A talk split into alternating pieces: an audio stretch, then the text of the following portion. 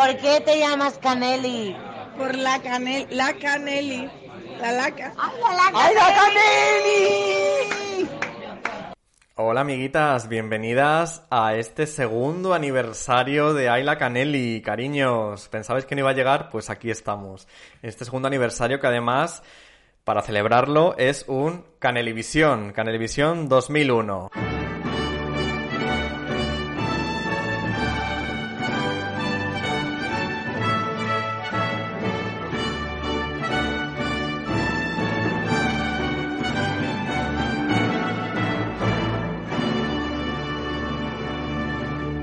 Nada, amiguitas, eh, os preguntaréis por qué. ¿Por qué el año 2001? Bueno, pues el año 2001 es un año bastante fuerte eh, para muchas cosas, eh, en el que sonaban cosas como esta. Yo quiero bailar toda la noche.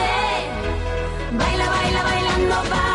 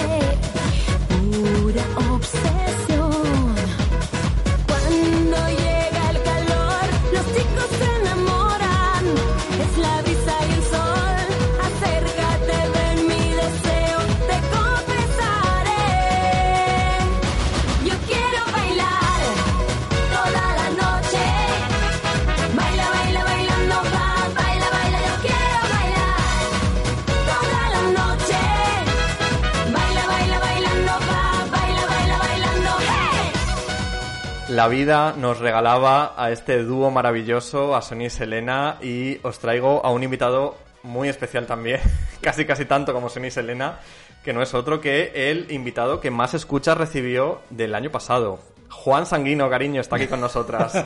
Lo del año pasado quiere decir que el año anterior hubo alguien con más escuchas que yo.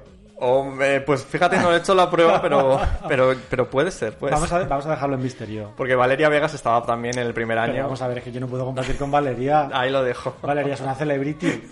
El otro día la vi, estaba yo en el gimnasio y tenían puesto las televisiones, lo típico que las Sí. ponen sin sonido en el gimnasio. Y estaba Valeria, el programa de la 1 de por la mañana. Y tiene todo el lenguaje corporal de las tertulianas de toda la vida, en plan Patiño, Gemma López, Maika Vergara. O sea, este, este, esta cosa medio soberbia, medio de estar como Sí, sí, sí. muy, muy tiesa en la, en la silla. Yo decía, Valeria, Es que lo vale, Valeria lo vale. qué lejos ha llegado la cabrona. Bueno, desde aquí un besito a Valeria, te queremos mucho y esta es tu casa, cuando quieras puedes volver, que además es muy amiga nuestra también. Eh, en fin, Juan, te he invitado, has aceptado la invitación de Canelivisión. Llevábamos además tiempo planificando tú y yo un Canelivisión. Yo siempre, al principio te propuse noventas, pero tú decías que ya estabas hasta las narices de los 90, que ya has, has escrito ya un libro sobre ello. es que ya la marca es un poco parodia. Renovarse o morir. Y yo creo que el año 2000, tanto para ti como para mí, supone un... Los años 2000, vamos, supone como una, una especie de década de crecimiento ya, de adolescencia, ¿no? De, de, y de enfrentarnos al cine de una forma un poquito ya, empezando a ser más adulta. Sí, mucho menos idealizada. Sí. Es verdad que yo soy más mayor que tú, bueno, tampoco tanto. cinco años. Lo que pasa es que me llevo hidratando desde los 17. Bueno, bueno. Mira, yo fui a, a mí se me empezó a caer el pelo a los 17 años y el médico me dijo, me, me llevó mi madre al médico porque decía, no es normal este pelo que eh, parece que está el pobre como el guardián de la cripta. Y el médico me dijo, a ver, tiene buen pelo, pero es verdad que va a tener alopecia porque si su padre es alopécico, pues el niño va a tener alopecia. Y yo dije, perdona. Dije, vale, pues por lo menos voy a hidratarme ya. En plan, voy a comprarme contornos de ojos a los 17 años Madre mía. para por lo menos tener buena cara si va a estar calva. Tú eras esa marica entonces. Y mira cuánto pelo tengo Sí, todavía. sí, no, yo estaba mirándote el pelo y digo, pero no se nota nada. Está aguantando el hijo de puta. Bueno, entonces, yo te, decía esto porque para mí el año 2000 sí que eh, supone un punto de inflexión. El año 2000 es el año que eh, yo empiezo a comprarme la revista Fotogramas. Porque hasta ese momento yo me compraba pues, revistas infantiles, la Superpop de vez en cuando, cuando salían las Spice Girls, y sobre todo era pues lo típico de Megatop y tal, que eran como estas revistas muy para niños preadolescentes, ¿no? Pero en, en el año 2001 yo recuerdo precisamente, además, tengo en mi cabeza esa portada de Nicole Kidman eh, de octubre de 2001. Y, y desde ese momento yo ya pues como que empecé a leer de cine también, a leer críticas, a lo que te comentaba hace un momento antes de, de conectar los micros, que todas las películas que han ido saliendo a lo largo de, del Canelivisión, que, toda- que ha ido votando la gente, todas, todas de alguna forma me sonaban más o menos, las, sabía relacionarlas con o con una estantería de un videoclub o, Sí. con, o con otras películas que habían estrenado ese mismo mes, ¿no? Eh, entonces, para mí el año 2001 es un año importante. No sé cómo, para tú cómo lo tienes en tu... Es que Fotogramas eh, es una revista esencial en la educación de cualquier cinéfilo e incluso de cualquier espectador casual, porque había mucha gente que compraba fotogramas que igual no le flipaba el cine, pero le interesaba lo suficiente, pues, pues eso, las actrices, los actores, los estrenos. Era un momento antes de, la- los Goya de No a la Guerra, en el que el cine español era muy popular. Las películas españolas hacían mucho dinero. Las estrellas de cine, pues mm, Carmelo Gómez, Ángela Molina, Emma Suárez, eran estrellas, realmente. Luego se ha perdido, ahora se está recuperando un poco, pero ha habido 10, 15 años en los que, bueno, pues ya sabemos que eh, algunos partidos políticos han instrumentalizado la industria del cine español para, mm, bueno, para demonizarla y, convertirla en, un- en un- en una piñata. Pero en aquel momento el cine español hacía mucha pasta, era muy popular y fotogramas eran muy parte de eso, porque de repente tenías portadas con Mario Verdú, Aitana Sánchez Gijón, Javier Bardem, Penélope, era increíble. Y es una pena que al final fotogramas con el traslado al digital haya renunciado un poco a, su condición de referente cinéfilo. Sí. Porque fotogramas al final, y yo lo entiendo, ¿eh? cuando ellos eh, hicieron la tra- la- el trasvase a la web, de repente se dieron cuenta que lo que querían era visitas y lo que hace falta para eso es hacer un montón de noticias de Marvel. Y de Harry Potter y de todas estas cosas que luego la gente vota en, en los canalivisiones. Eh, y del Hobbit y todo esto. Y es verdad que yo, yo descubrí, descubrí a Dreyer en las fotogramas. Yo descubrí a William Wyler a través de las fotogramas. Y ahora mismo la web de fotogramas es que la gente que está trabajando no sabe quién es William Wyler. A ver, igual estoy, estoy exagerando porque no es- habrá gente que sí, pero a ver si me entiendes. Yo hay uno que yo hay uno que seguro que yo digo que no sabe quién es William Wyler. Bueno, vamos a dejarlo Hija, ahí. pero es que ¿para qué me invitas si ya sabes cómo me pongo? Pero que viva fotogramas. Sí, sí, totalmente. O sea, para mí, eh, yo durante además justo eh, mi comprar, mi, religión de comprar las fotogramas duró de 2001 a 2011, toda la década esa. Eh, luego ya fue un poco cuando, ya te digo que, yo creo que en los 2010 ya empieza esta década del superhéroes y tal, yo ya me bajé un poco de ese mundo de, de publicaciones. Pero en este año justo eh, acabamos de empezar el siglo XXI. Eh, dejamos atrás esta euforia millennial, no sé si en la Canelivisión 99 ya lo comentábamos un poco, que era esta euforia como del fin del siglo, de qué va a pasar, del efecto 2000, de todo se va a acabar. Waiting for Tonight. Claro. De repente llegamos al año 2001, no ha pasado nada, la vida sigue, eh, pero bueno, empieza un nuevo siglo, empieza una nueva época. Eh, George W. W. Bush llega a la presidencia de los Estados Unidos y bueno, en 2001 yo creo que históricamente se recuerda sobre todo por el, el 11S, esa tragedia, ese ataque terrorista que, que marcó mucho la agenda de todo el planeta prácticamente. Y la- sobre todo culturalmente, eh, habrá que ver a nivel de estado de ánimo, por ejemplo, que eso es algo que solo se va a poder eh, estudiar con el paso de muchas décadas, pero culturalmente el cambio fue, fue muy, muy rápido y muy directo, porque yo recuerdo el año 2000 y el año 2001 como el momento en el que llegó Internet a la casa de todo el mundo. Yo recuerdo bajarme el tráiler de X-Men en plan, en QuickTime, que tardaba cuatro horas en bajar, y yo en plan cargando, y luego lo veía en una pantallita muy pequeñita. El primer, mi primer móvil también, entonces era como que literalmente estábamos en 2001 y estábamos en el futuro. Sí. Era la sensación de que el futuro había llegado. España era un país que pertenecía al primer mundo, por derecho propio. De repente no, no, dejaban de pasar cosas. De repente eh, aparecía Gran Hermano, de, de repente aparecía Operación Triunfo. Y eran cosas tremendamente nuevas. No eran como la televisión que veíamos de pequeños. Entonces, al coincidir, en mi caso, yo tenía 17 años, entonces como que fue como me estoy haciendo mayor y como que el mundo me está dando una bienvenida maravillosa. ¿no? Como buena mariquita egocéntrica, pues dices, joder, qué, qué excitante es el futuro, ¿no? ¿Qué, qué- qué- cinco años más guays me esperan en la universidad? Lo fueron, además de verdad. Pero, pero el 11S sí que, sí que cambió mucho. Yo me acuerdo mucho, por ejemplo, de Zulander, que es una película que se estrenó en plan a las tres semanas y fue un fracaso estrepitoso. Luego es una película muy de culto, tanto que hicieron una secuela que fue un fracaso estrepitoso, que es un poco como lo de Blade Runner, que es como cariños, solo porque haya muchos heterosexuales reivindicando esta película, no quiere decir que vaya a ser rentable. Blade Runner fue un fracaso y Blade Runner 2049 fue un fracaso también. Ya está. Ya- igual que Zulander 1 y 2. Ahora bien, a mí me encanta Zulander, me encanta Blade Runner, pero, pero fue mala suerte porque em, en el plano mítico de las televisiones, de la sombra del avión, que había gente grabándolo después de la primera torre, cuando el segundo avión impacta con la, con la segunda torre, que joder, qué puntería. Yo siempre pienso cuando ve... No, lo digo de verdad. Tú sabes lo que, sabes lo que decir estrellar un avión contra una torre. No contra cualquier torre, sino contra la torre con la, contra la que lo quieres... O sea, ese, ese tío tenía que saber pilotar aviones. Puede ser. No, no, es que es una cosa que llevo 20 años preguntándome. En plan de, joder, qué tino, ¿Tú tío. estabas viendo la televisión en No, directo? yo- ¿Estabas- no, eres, no eres de esas personas. No. Yo, yo estaba viendo televisión no. en ese momento. Me estaba haciendo una paja, la verdad. Pero... La verdad, Confesiones. confesiones de Juan Carlos Carnicero. Mientras, Em. mientras el mundo se venía abajo, yo- yo me venía arriba. Escucha, la otra torre. antes... La otra Las torre. dos torres. Eh, yo, el, el plano, el, el plano de la sombra del avión, que es lo que iba a decir, antes de hablar de mis, de mis De tus atributos. em, se veía un póster de Zulander. Se veía un póster abajo de Zulander y todas las televisiones, todos los informativos de Estados Unidos emitían en bucle fuerte. el plano del segundo avión estrellándose contra la otra torre y abajo el, el póster póster de Zulander. Bueno, vamos a entrar ya un poco en materia, aprovechando este qué tal, porque Zulander está en el puesto 26 de nuestro ranking.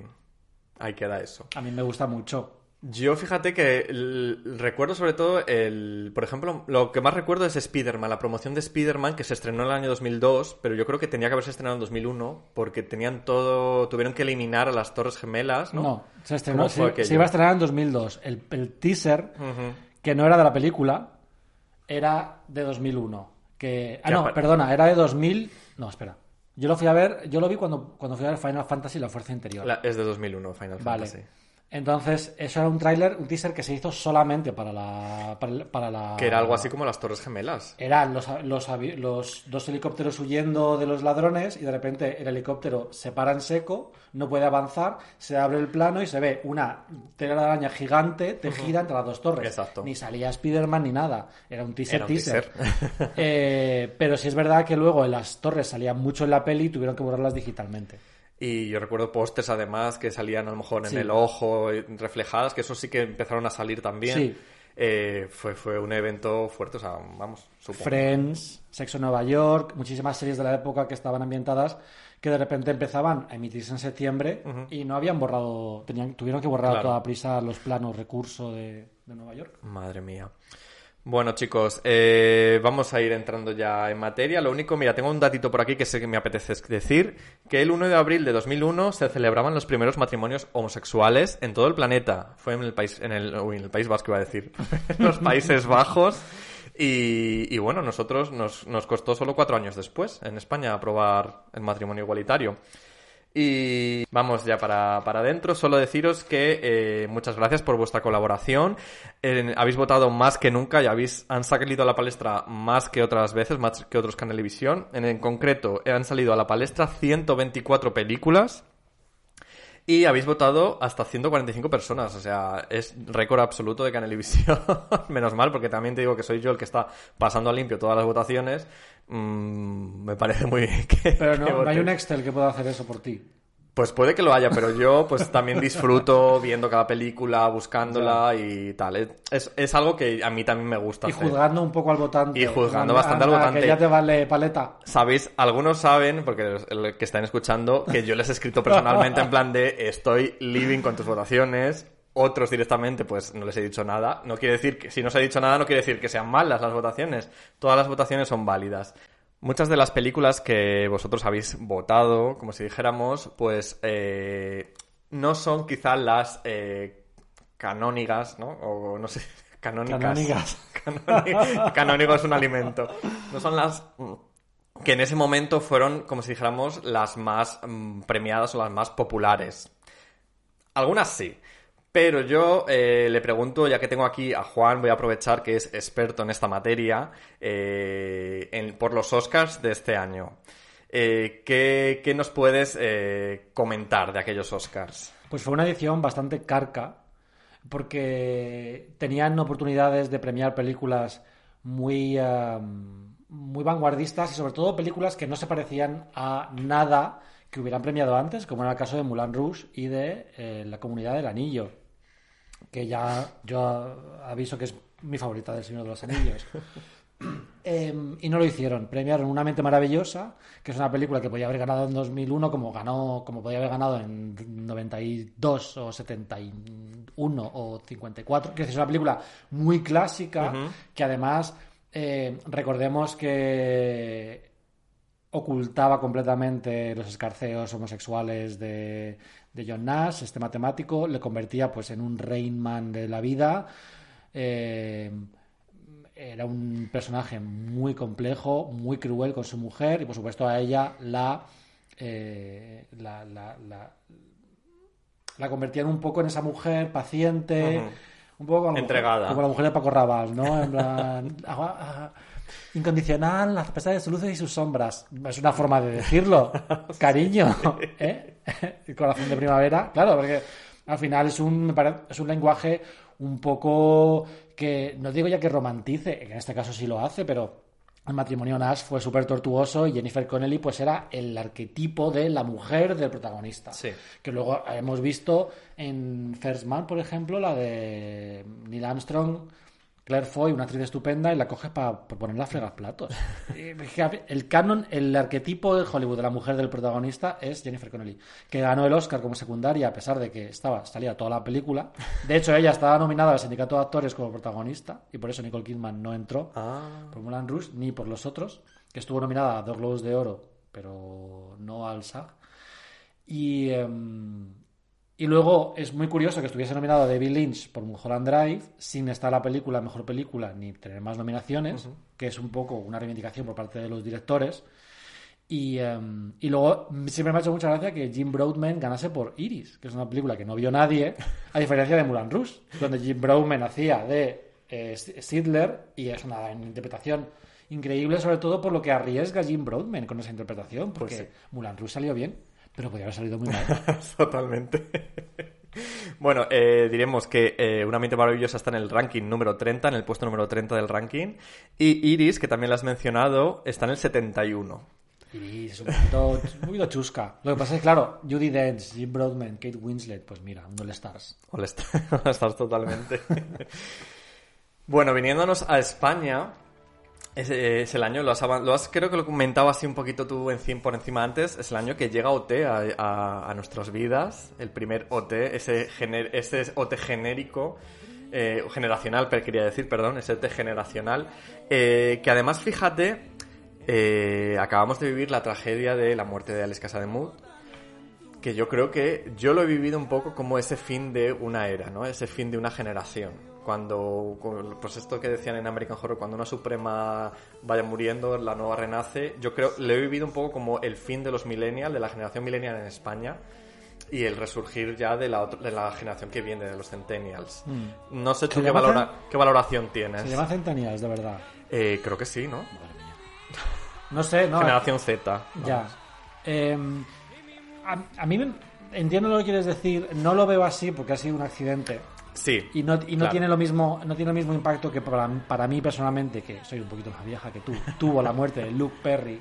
Que sí es verdad que para mí el hecho de que muera Dylan me parece, o sea, culturalmente y sentimentalmente me parece muy impactante. Pero claro, la idea de que ya nunca se va a poder interpretar mi música es tu voz Con el reparto original. Con, con el cast. reparto original, tal y como se concibió la serie, eh, la, la canción, pone los pelos de punta. Y va a pasar cuando, cuando falte una Spice Girl.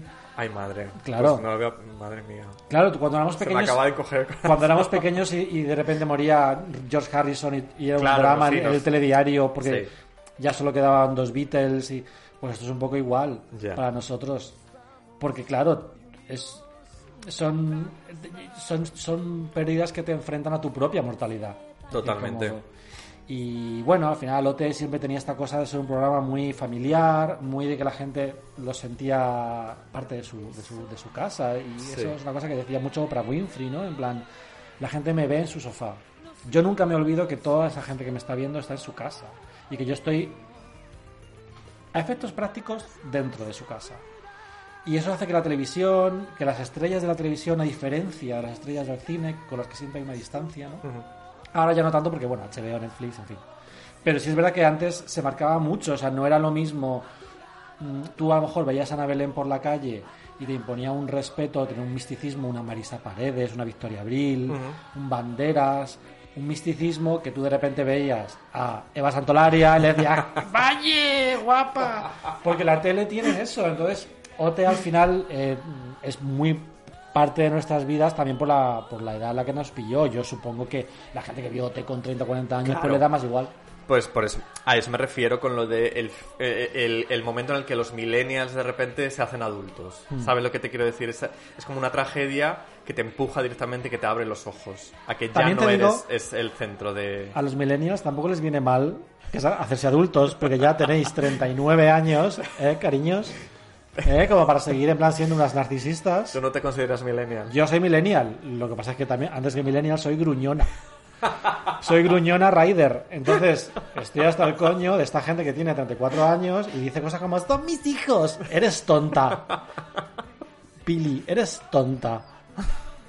No son tus hijos, ten hijos, que tienes ya edad. Y vas a tener la menopausia dentro de 5 años. Amaya y Alfred no son tus hijos. Tus hijos son tus hijos. Tenía- Ridícula.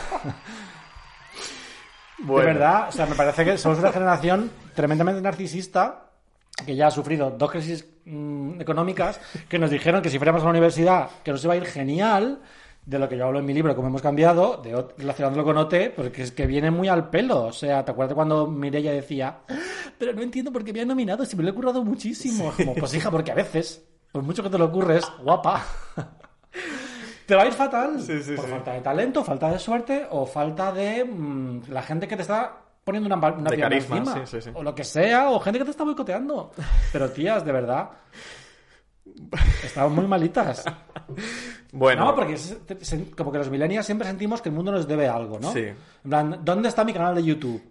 Pues hija, no. O de repente, em, gente que hace, que hace vídeos de YouTube, pero no se prepara nada. Que ya se creen que hablando, es como, ¿pero tú quién eres? ¿Qué currículum tienes esta tarántula? yo creo que eso está pasando también mucho en- con el boom de los podcasts.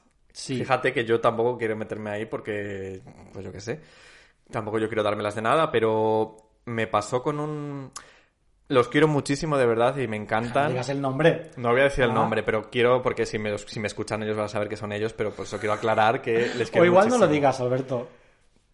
Bueno, a ver, es una Ah. tontería, me refiero. Que comentaba, pues, para colaborar con, con unos de, de un podcast y tal. Y, y claro, me decían, yo les decía a ellos que yo necesitaba un tiempo para preparar el podcast. Que yo, pues, a lo mejor mi podcast de Ayla Canelli no lo puedo hacer semanal porque yo, cada Ayla Canelli como tal, que luego tengo mis, mm, pues, factoría, Canelli Express, Canelli no sé qué, Universo expandido, Universo Canelli. expandido, pero yo los Ayla Canelli me los organizo y me los eh, veo películas, leo, tal, entonces yo necesito mínimo, mínimo un mes para prepararme un Ayla Canelli.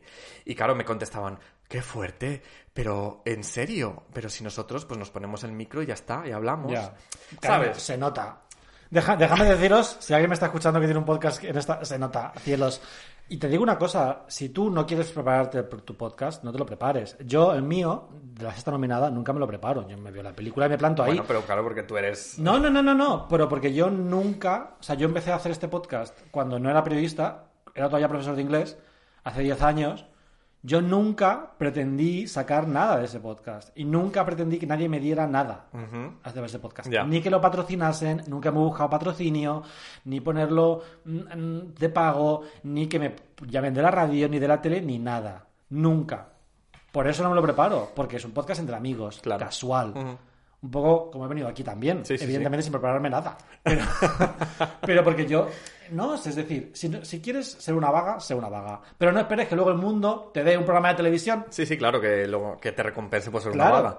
Eh, obviamente, claro. Nadie te sí. debe nada. no sé con quién estoy hablando. Pero si os deis por aludidas, ya sabéis. Bueno, eh, cerramos este, este momento.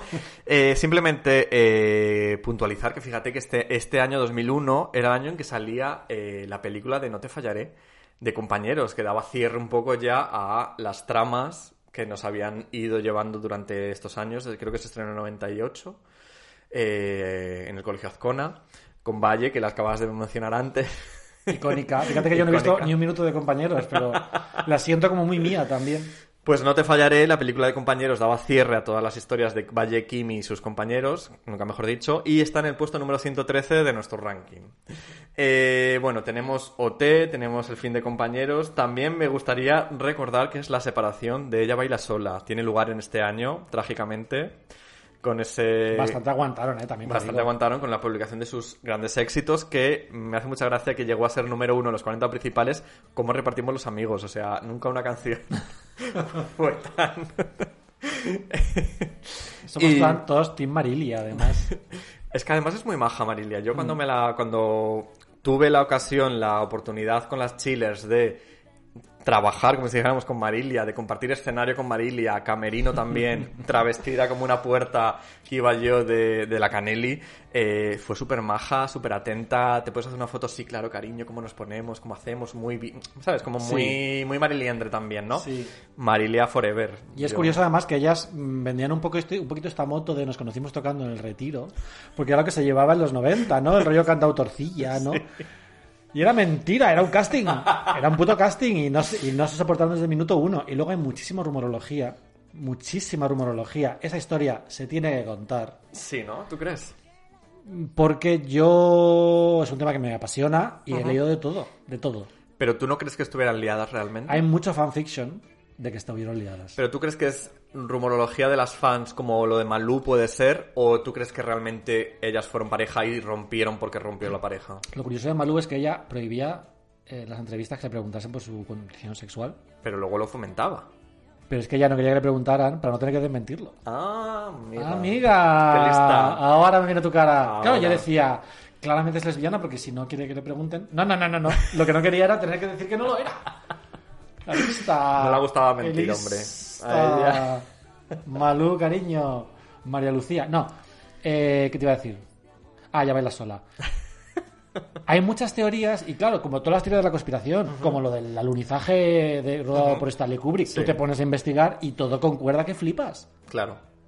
Eh, las fans, hay foros de fans de Ya Baila Sola que tienen hilos dedicados a esto y ven mensajes en- la- de la una a la otra en las canciones, porque recordemos que componían por separado y grababan por separado. es que no se podían ni ver, es que grababan los videoclips, incluso algunos por separado. Era muy fuerte aquello. Y desde el minuto uno, porque si dices, no, es que mira, llevamos unos años tocando. Sí. No, no, es que desde el minuto uno, y tuvieron la mala suerte de petarlo con su primer álbum, que sigue siendo un álbum fantástico. Es verdad que a mí los siguientes no me motivan tanto, pero el primero me parece... Es verdad que la- los siguientes igual ellas estaban ya un poquito más malhumoradas. Sí. y Lo, estaban auto boicoteándose a lo mejor. lo curioso es que luego sus carreras en solitario tampoco han sido grandes éxitos realmente. Pero es que a lo mejor aquí tenemos un escenario un poco eh, Nacho y José María Cano. En plan, el propio odio alimenta tu creatividad. Claro. Porque Nacho y José María, eh, sus cotas de creatividad máxima crecían cuanto más se detestaban mutuamente porque solo querían destruir al otro. Un poco competir, ¿no? A ver Claro. quién era el mejor. Y era una cosa tan enfermiza que les estimulaba, en plan, Salieri y Mozart, pero lo que pasa es que los dos eran Mozart. Pues aquí, eh, Marta y Marilia igual. Cuando ya cada una por su, por su separado, pues sin el, sin el odio que te alimentaba creativamente, pues... Ya, pero es como cuando, ¿no? Lo- El típico, lo típico de los artistas que atormentados, que son alcohólicos, drogadictos y crean la hostia, pero luego de repente van a rehabilitación y ya pierden todo el... Sí, Pier- Ganan en salud, pero pierden... es que hay muchos motivos. Mira el caso de Bebe. A mí Bebe, su primer disco me, me, me, me- me encanta y lo sigo Sí. escuchando muchísimo. ¿Y los demás? También es verdad. No, es decir, es que hay- o Alanis Morissette, hay gente que de repente hace una genialidad y luego no vuelve a repetir nunca ese nivel. Pues sí. Una genialidad que nos acompañó durante muchos años y que empezó en el año 2001 fue el diario de Patricia. ¿En serio? que incluso hoy en día, yo creo, sigue... ¿Cuántos años hace que no existe el diario de Patricia? O sea, una década yo creo ya. Más, yo creo. Y aún hoy en día usamos vídeos del diario de Patricia como memes. Mm. O sea, ¿cómo es esto? Pero porque la- el diario de Patricia llegó un momento en el que la televisión lo era absolutamente todo. Todo. No estaba. Era. Yo no quiero idealizar el pasado, porque me, me parece muy aburrido y todo el mundo lo hacemos. Pero sí es verdad que creo que los 2000, igual que te digo que, lo- que los, no- que los 90 es una década que me fascina, porque creo que es la cima de la civilización. Bueno, creo no. Sé, espérate que te acabo la frase sé que es la cima de la civilización sin Internet. Vale. Es decir, el la civilización humana nunca ha estado más desarrollada sin Internet que en los 90. Entonces es una década muy interesante y por eso volvemos a ella constantemente, porque es como muy cercana y a la vez no se parece en Muy nada. lejana. No se parecen nada en muchos sentidos. Los 2000 me parecen un paso más allá. Es decir, teníamos Internet, pero todavía Internet no era la fuente de la destrucción de la, de la especie humana tal y como la conocemos. o sea, quiero decir, Internet era un lugar que habría cosas horrorosas, por supuesto, y lo estamos viendo ahora con el documental de Britney y con mm, el, docu- el documental de Rocío Carrasco. El mundo era horrible en los 2000 también, pero sí es verdad que teníamos móviles, pero no, pero no eran smartphone. Entonces era como que te dabas toques, era como todo como muy Claro. naif. Teníamos internet, pero lo utilizábamos para chatear y, y- y realmente no había, no había redes sociales, no, no había un ambiente tóxico, o al menos no lo vivíamos de forma tóxica. Claro. Ahora los chavales de 16 años son perfectamente conscientes de que internet es mega tóxico y que les va a volver locos y les da igual. Porque es el mundo en el que han nacido. Es, me parece, me vuela la cabeza. Entonces, eh, ¿esto por qué venía? Ah, por el diario de Patricia. Que de repente hay un momento ahí en el que la tele tenía, en plan, lo mejor. Tenías las series muy guays. eh, eh, de repente se empezaban a hacer cosas distintas. De repente tenías eso, Ote, gran hermano, eh, a tu lado, el diario de Patricia, pero seguía viendo programas de entrevistas. No era la televisión que es ahora, ¿no? Es un poco. Y todos estábamos obsesionados con la televisión. Sí, quizá es un momento... Aquí no hay quien viva. Bueno, que vino- quizás es un momento, yo creo, de bisagra, ¿no? Entre, Sí. entre lo de antes, de transición, entre lo de antes y lo de ahora. Sí que es verdad, eso, esos programas, pues, mm, me viene a la cabeza, pues, Veneno, el Mississippi y todo eso, Crónicas Marcianas, acaban dando paso ya a lo que es, de repente, pues, el esperpento y la telerrealidad prácticamente todo el rato, y esos debates que solo comentan un programa, tal. No sé, yo ayer, por ejemplo, con lo de Rocito estaba... mm, Sí. sobre todo cuando recordaban en los 90, ¿no? Y cómo la prensa trataba... No sé, ¿tú lo llegaste a ver eso? He visto un trocito, eh, porque claro, como, como dura nueve días, pues me lo estoy viendo a trozos. Pero claro, es que nos olvidamos de que esta niña tenía 18 años, Exacto. que se casó de penalti, y que fue la primera hija de famosa que en ser una celebrity. Que ya la generación de Lara Di Bildos, em, mm, María. María no. María se llama seguir de clase. Carmen Morales, con Dani DJ, que luego eran los famosos satélite, ¿no? Que ya era Sí. la novia que se había quedado embarazada del exnovio de Lara Di Bildos, que es la hija de Laura Valenzuela. Rocío Carrasco fue la primera persona en España que fue famosa por ser hija de famosos, porque era la primera generación, ella lideró la primera generación. Sí, bueno, pues, a ver, ya teníamos a Lolita, Rosario, tal, pero también ellos eran artistas, Eran al fin artistas, y al cabo. También claro. se ganaban de alguna forma la... Sí, es verdad que habrían sido famosos de, to- de todas Claro, formas. claro, eran la hijos boda- de- La boda de Lolita. Claro, era eran hijos de, pero también eran hijos de, pues que sacaban discos, que ha- hacían películas. Claro. Pero sí que es verdad que Rocito eh, tiene ese momento de... eh, es- Celebrity. celebrity sin más. O Sí. sea, mm, de vivir del cuento un poco, que es lo que se le ha achacado siempre y lo que al fin y al cabo... Y era una niñata. Era- Era, una, era una una absoluta niñata, niñata. sí, sí, y se habla de ella en unos términos que, bueno. Yo he flipado porque sobre todo, fíjate, no tiene nada que ver ya con esto, pero eh, viendo, por ejemplo, vídeos de la parodia nacional, tú puedes ver perfectamente eh, seguir la vida de Rocío Carrasco y de Antonio David por canciones de la parodia nacional. Claro. Se mudaban, hacían la canción, eh, la liposucción de Rocito, el nacimiento de Rocito, que se llamaba la Sí. canción con tres sis.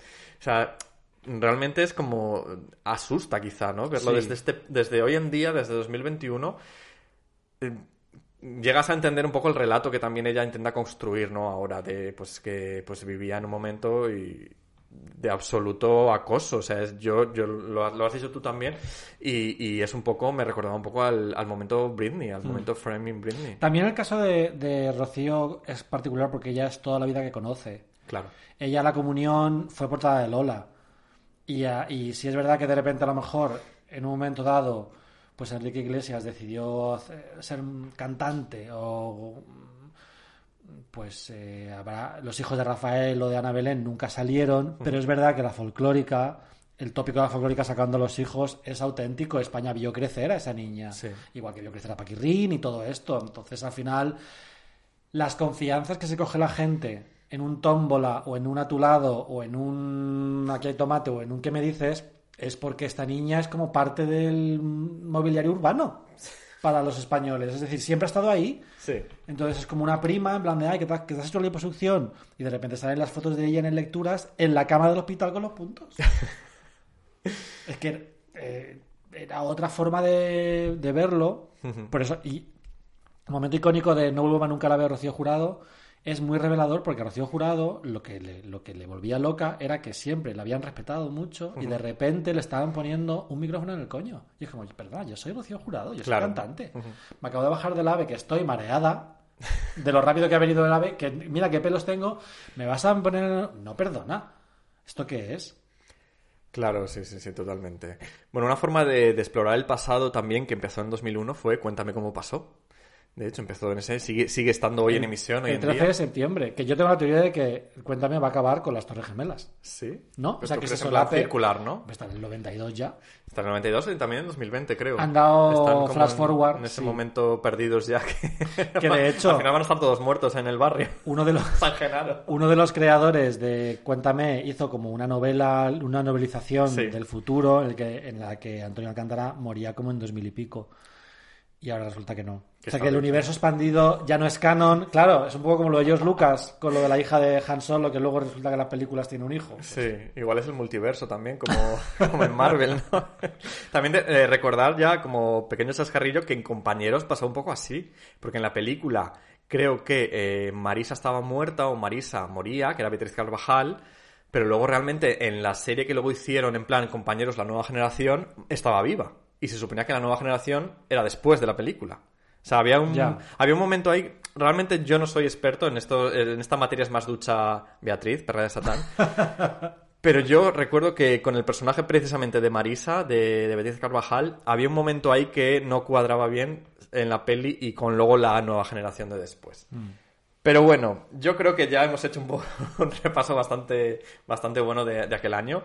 Eh, vamos a quieres ya con el ranking. ¿No quieres hablar de Sonia y Selena? Pues mira, diré que fue el primer concierto al que yo asistí en mi vida. ¿No te parece muy simbólico que muera ella baila sola y nazca Sonia y Selena, otras dos rubias que no se pueden ni ver, rubia morena? Pues volvemos un poco a usar el te- el- el- la misma metáfora ¿no? de, de las Supremas. Cuando una muere, la nueva renace. como, es co- y sobre todo además es como que se acaba en 2001 lo acústico, que era lo que se llevaba en, en, en los 90, en plan cómplices, amistades peligrosas, que eran mm, grupos de pop rock, lo que se llamaba en mi época pop rock, Duncan Du. Los héroes del silencio.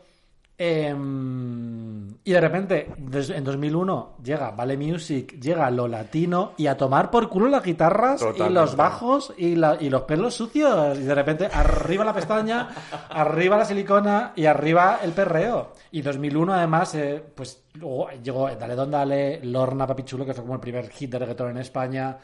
Cambió completamente el paradigma de la música Sí, pop sí, y seguimos en él todavía. Totalmente, eh, fue un poco ya el, el momento en que el reggaetón llegó a nuestras vidas, pero era un reggaetón un poco prehistórico todavía, era lo que tú has dicho en Lorna, que además la rumorología en torno a Lorna fue brutal durante años. Eh, y, y yo tengo, mira, lo voy a contar. Tengo ese recuerdo de eh, Sonia y Selena firmando discos en el centro comercial en el Eroski de, de Zamora. Como de famosa tienes que ser, perdona, para firmar discos en Euskadi de Zamora. Porque, no, es verdad, dices Madrid y Barcelona, lo típico. Pero irte a Zamora, eso es que estás haciendo una gira de provincias. La cosa es que ellas eh, participaban en el concierto fin de verano de los 40 principales, que era como una especie de como girita por España que los 40 principales habían organizado en algunas ciudades y en la Plaza de Toros de Zamora pues eh, ellas actuaban, ellas eh, entra- eran, eran ellas y otros dos grupos que ahora mismo no recuerdo el qué, pero ya aprovechando de que ellas estaban allí en el concierto, pues firmaban discos, eh, en, ya te digo, en el de Zamora. Y, y de verdad que no se me olvidará nunca que, que nadie quería venir conmigo. O sea, mis amigos obviamente pasaban totalmente de Sonia y Selena. Yo no sé por qué estaba obsesionado con Sonia y Selena, me parecía Cariño, lo porque más eran dos travestis. porque eran dos yo era un pedazo maricón. Y eh, convencí, no sé cómo, a mis primas, que yo nunca salía con mis primas, yo nunca, en mis primas mayores, nunca, o sea, nunca me salía con ellas, nunca iba al cine con ellas, nunca hacía nada Pero con ellas. tan desesperado. Pero estaba tan desesperado que cogí el teléfono, llamé desde mi fijo al fijo de mis primas, de mi tía, estaba la prima Paula, sí, que se ponga, porfi. Y le empecé a contar, por favor, es que, es- fíjate, Sonia y Selena, sea, la canción del verano, tal eh, tal, tal, tal. Y claro, tuve que convencer a mi tía para que dejara ir a mis primas, para que hicieran un poco de, pues, que me llevaran a mí, básicamente. Y, y claro, cuando ya había conseguido eso, dije, pues ya está, ya voy a ver a Sonia y Selena. ¿Qué me falta? Pues verlas en persona de tú a tú. Entonces yo solo, o sea, yo solo que con 13 años, tenían yo en 2001 creo, me fui solo al Eroski eh, y claro, a verlas, pero yo no me iba a comprar el disco ni nada porque no tenía dinero, no tenía dinero. Ay, pobre. Entonces, eh, había por allí en ese momento la promoción de la película de Disney Dinosaurio. No sé si te acuerdas de esta. La película más fea de, de nuestra vida, vamos. Pues estaba como las, las típicas promociones en plan hojitas, en plan de como programa de mano, pues así. Pues yo cogí eso, le di la vuelta, claro, porque por detrás era como blanco, como si dijéramos. Y yo con mi papelito me Qué acerqué en la cola. ¿Qué quieres que haga? ¿Cuántos años tenías? ¿12? 12, 13. Y llegué allí, claro, ellas estaban firmando discos, de repente llego yo con el papelito de dinosaurio y les dije, hola, ¿podéis firmar? Y me firmaron y yo, súper vergonzoso, les dije, ¿y puedo daros un beso?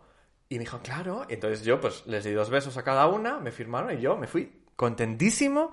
Y luego, al día siguiente era el concierto, lo viví lo más en las gradas de la Plaza de Toros. Y de verdad que lo recuerdo con mucho cariño. y- Normal. Luego es muy curioso porque ellas además no bailaban.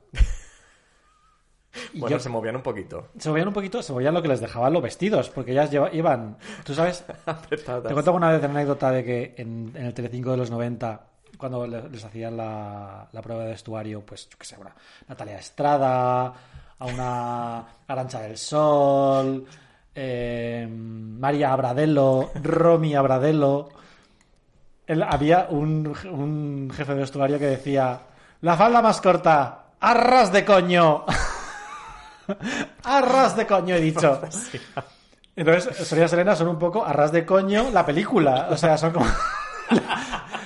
El concepto arras de coño adaptado a dos seres humanos y a una carrera discográfica. sí, Tú puedes tener una carrera discográfica con tu lema arras de coño. Entonces, claro, eso no se podía mover porque si hacían un poquito de pierna, Total, total. Y además, eh, yo creo que, que fueron, eh, estaban en todos los lados. Estuvieron Hombre. hasta en Gran Hermano. O sea, recuerda ese momento que bajaron de los cielos, cual Pantocrator, las dos, en un ovni, tío, eso fue pura la televisión. final de Gran Hermano 2. Pura televisión. Con esa Sabrina, Mari y Fran, el, el Fran. del pueblo, que era, Era lo peor. Es que lo siempre peor. se colaba uno, uno, de- un heterosexual que...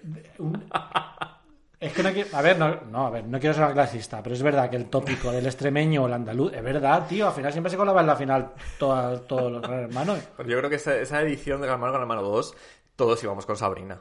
Y su historia Es que de la- amor. Es que Gran Hermano 1, que tú eh, lo ves todo para ti, tú sabes que Gran Hermano 1 es un programa muy aburrido. Sí, sí, sí, totalmente. Que quitando la parte de Silvia Israel, el momento en que se llama Silvia Israel es insoportable. Sí, sí, sí, sí, sí. Y Gran Hermano 2, de repente, fue eh, como que nosotros descubrimos que los reality shows podían tener relato. Que es una cosa que ahora tú lo ves y lo das por hecho en la Isla de las Tentaciones, todos. De hecho, vari- Pero en aquel varios. momento, o sea, el relato de Sabrina era poderosísimo. Era una heroína cuando resucitaba la gallina que se ahogaba en la piscina, la hacía boca a boca. Es verdad. ¿Cómo era de fuerte cuando Sabrina entró en el, en el confesionario a decir, doy todos mis pitis, todo el tabaco de la semana a cambio de que le pongáis una canción de Luis Miguel a Ángel? Porque Luis Miguel, por supuesto, era ese, ese hombre al que encantaba Luis Miguel y ella estaba enamorada de él, él no le hacía caso, luego fuera se casaron, luego se divorciaron. Sí. Eh, esa, es- esa Carola. que decía siempre, no te rayes, tía, no te rayes. Como Carola, esto no sirve de nada, cariño. Esto no es un consejo. Es, una, es, un, es un mantra, es un, es un refrán, es un, no significa nada. Que se follaba a Cayet por las noches y luego Cayet, Madre por mía. el día, perdóname, por el día Cayet no la miraba a la cara. A mi calle es que me ponía muchísimo. Cayet estaba más bueno que ni Es coño, pero es que Alonso, cuando se levantaba, ¿te acuerdas de Alonso? Que Sí, era como me el príncipe- de Alonso. Como el príncipe Felipe, pero con el rabo de, de Juan Carlos. Madre mía, Alonso. Que Alonso estuvo con Mari liado. Y luego Mari se hizo lesbiana. O se dio cuenta de que era lesbiana. Es verdad. Sí. O tuvo una novia, no me acuerdo exactamente. verdad, tuvo algo Es que ahí. de Gran Hermano con las lesbianas también es fuerte. Sí, es verdad. Y Ca- lo de- no, no, pero por favor, volvamos a Carola y Cayet, que todas las noches follaban y luego al día siguiente él no la miraba a la cara. Pero yo creo Y que ella iba en- estaba, des- ella ella estaba desesperada porque ella decía, es porque soy fea. ¿Te acuerdas de Carola? Sí, sí, sí, me Pues acuerdo decía, perfectamente de el Carola. problema es que, es, es que es- soy fea, esa vergüenza de follar conmigo, luego por la noche viene y yo no puedo resistir.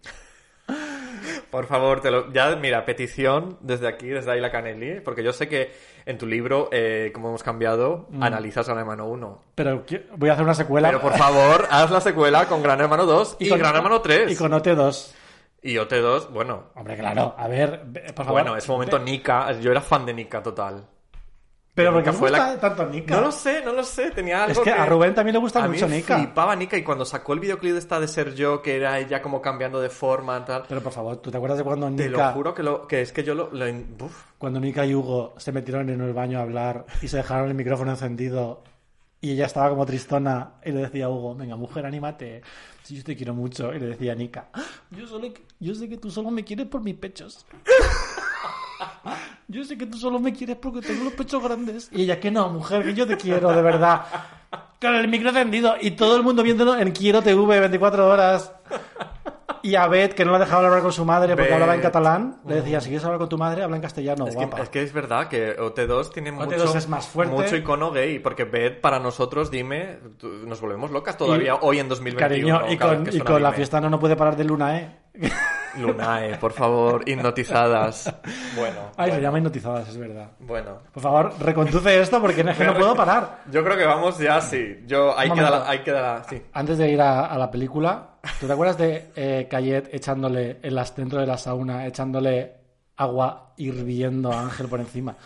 Que lo ponían en crónicas marcianas con música de Es Tarido que había un bromance ahí fuerte, ¿eh? Se metían los dos en bañador y se echaban el agüita este por el, por el cogote, que era como, esto es, ¿cómo puede ser? O sea, nadie está dando cuenta de esto. Y claro, luego Boris lo cogía en crónicas marcianas y le ponía una música de, de, de Sí, Fassbinder, sí, sí, totalmente. básicamente. Qué maravilla, por favor, qué recuerdos.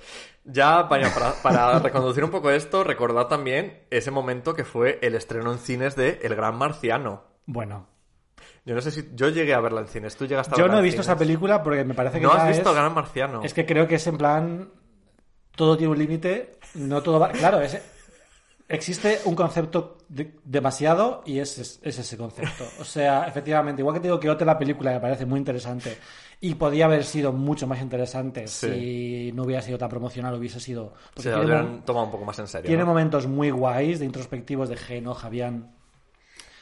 Lo de Gran Hermano es una payasada muy fuerte. Y A sobre ver. todo dejó claro que esa gente eran tontísimos, la mayoría. los pobres, claro. Los dejó fatal todos. Eran nuestros ídolos, son, eran nuestros hijos, son mis hijos.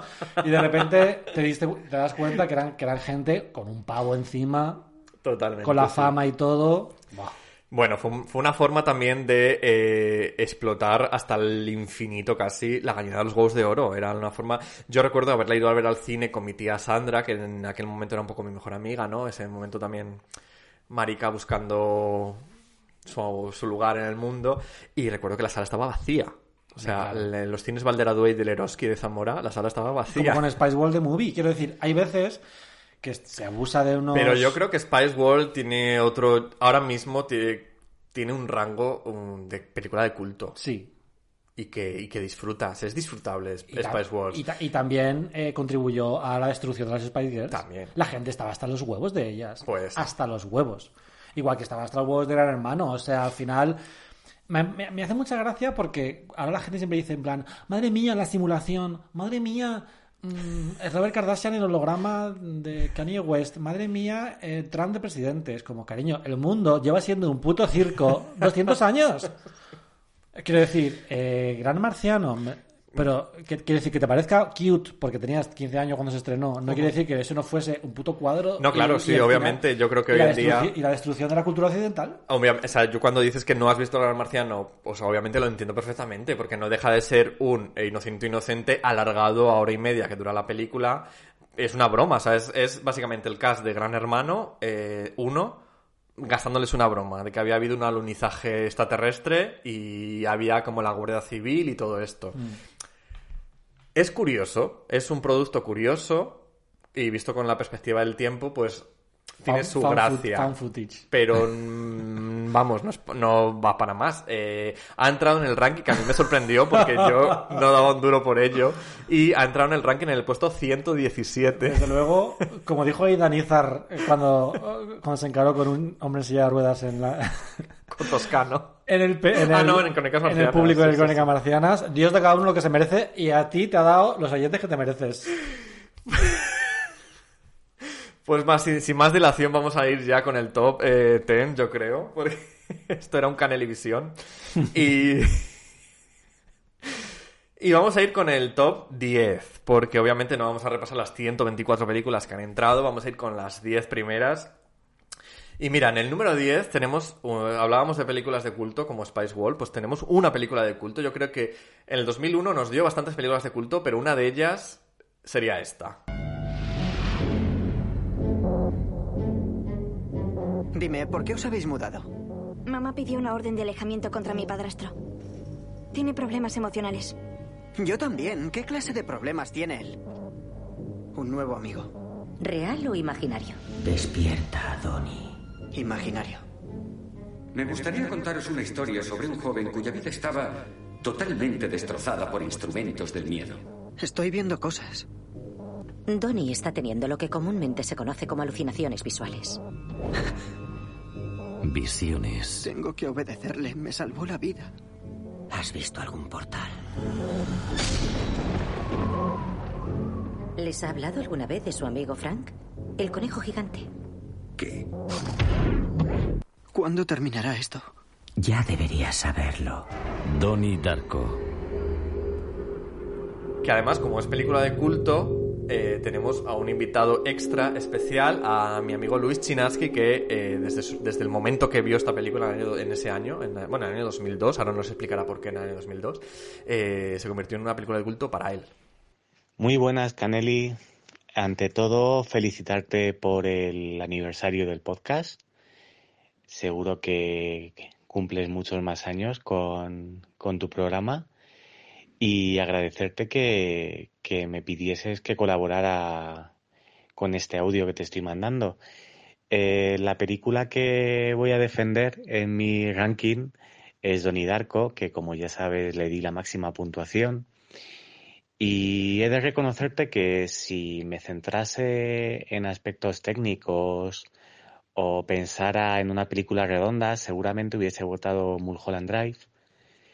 Pero la verdad es que siempre que voto en, en tu Canelivisión, eh, voto con el corazón. Y aunque te suene atópico, pero prefiero votar cosas que han resultado importantes para mí, por el aspecto que sea.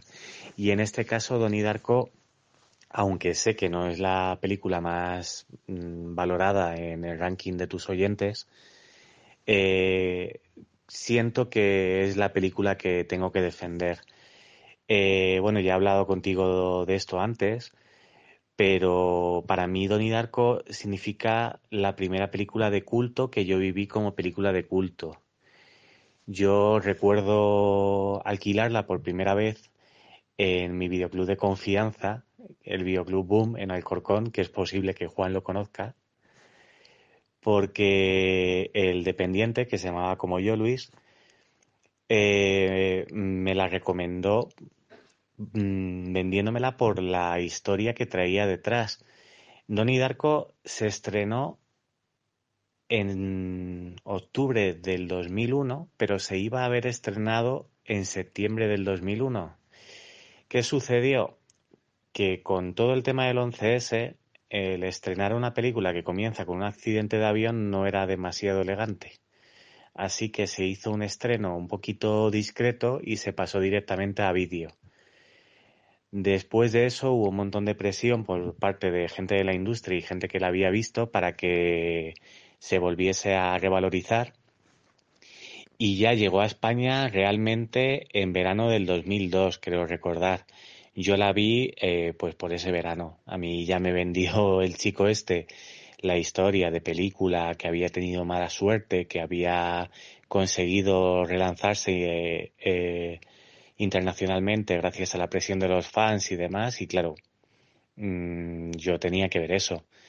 Una vez llegué a casa y puse la película, pues me quedé flipando. Yo también era un adolescente medio gótico y a ver, me pones una película con ambiente darks, con música de Duran Duran, Econ de Bunnymen y Joy Division y vamos, mm, mojé calzoncillo básicamente. Aparte de que en esa época, que yo tendría unos 16 años, aunque no había salido del armario, pero vamos, mm, Jake Gyllenhaal ya me, me removió cositas por dentro. Luego con el tiempo se convertiría en Crash, pero vamos, en Donnie Darko, mm, digamos que no me hubiera importado que se sacase la chorra en la sesión de hipnosis. Y bueno, ¿qué más?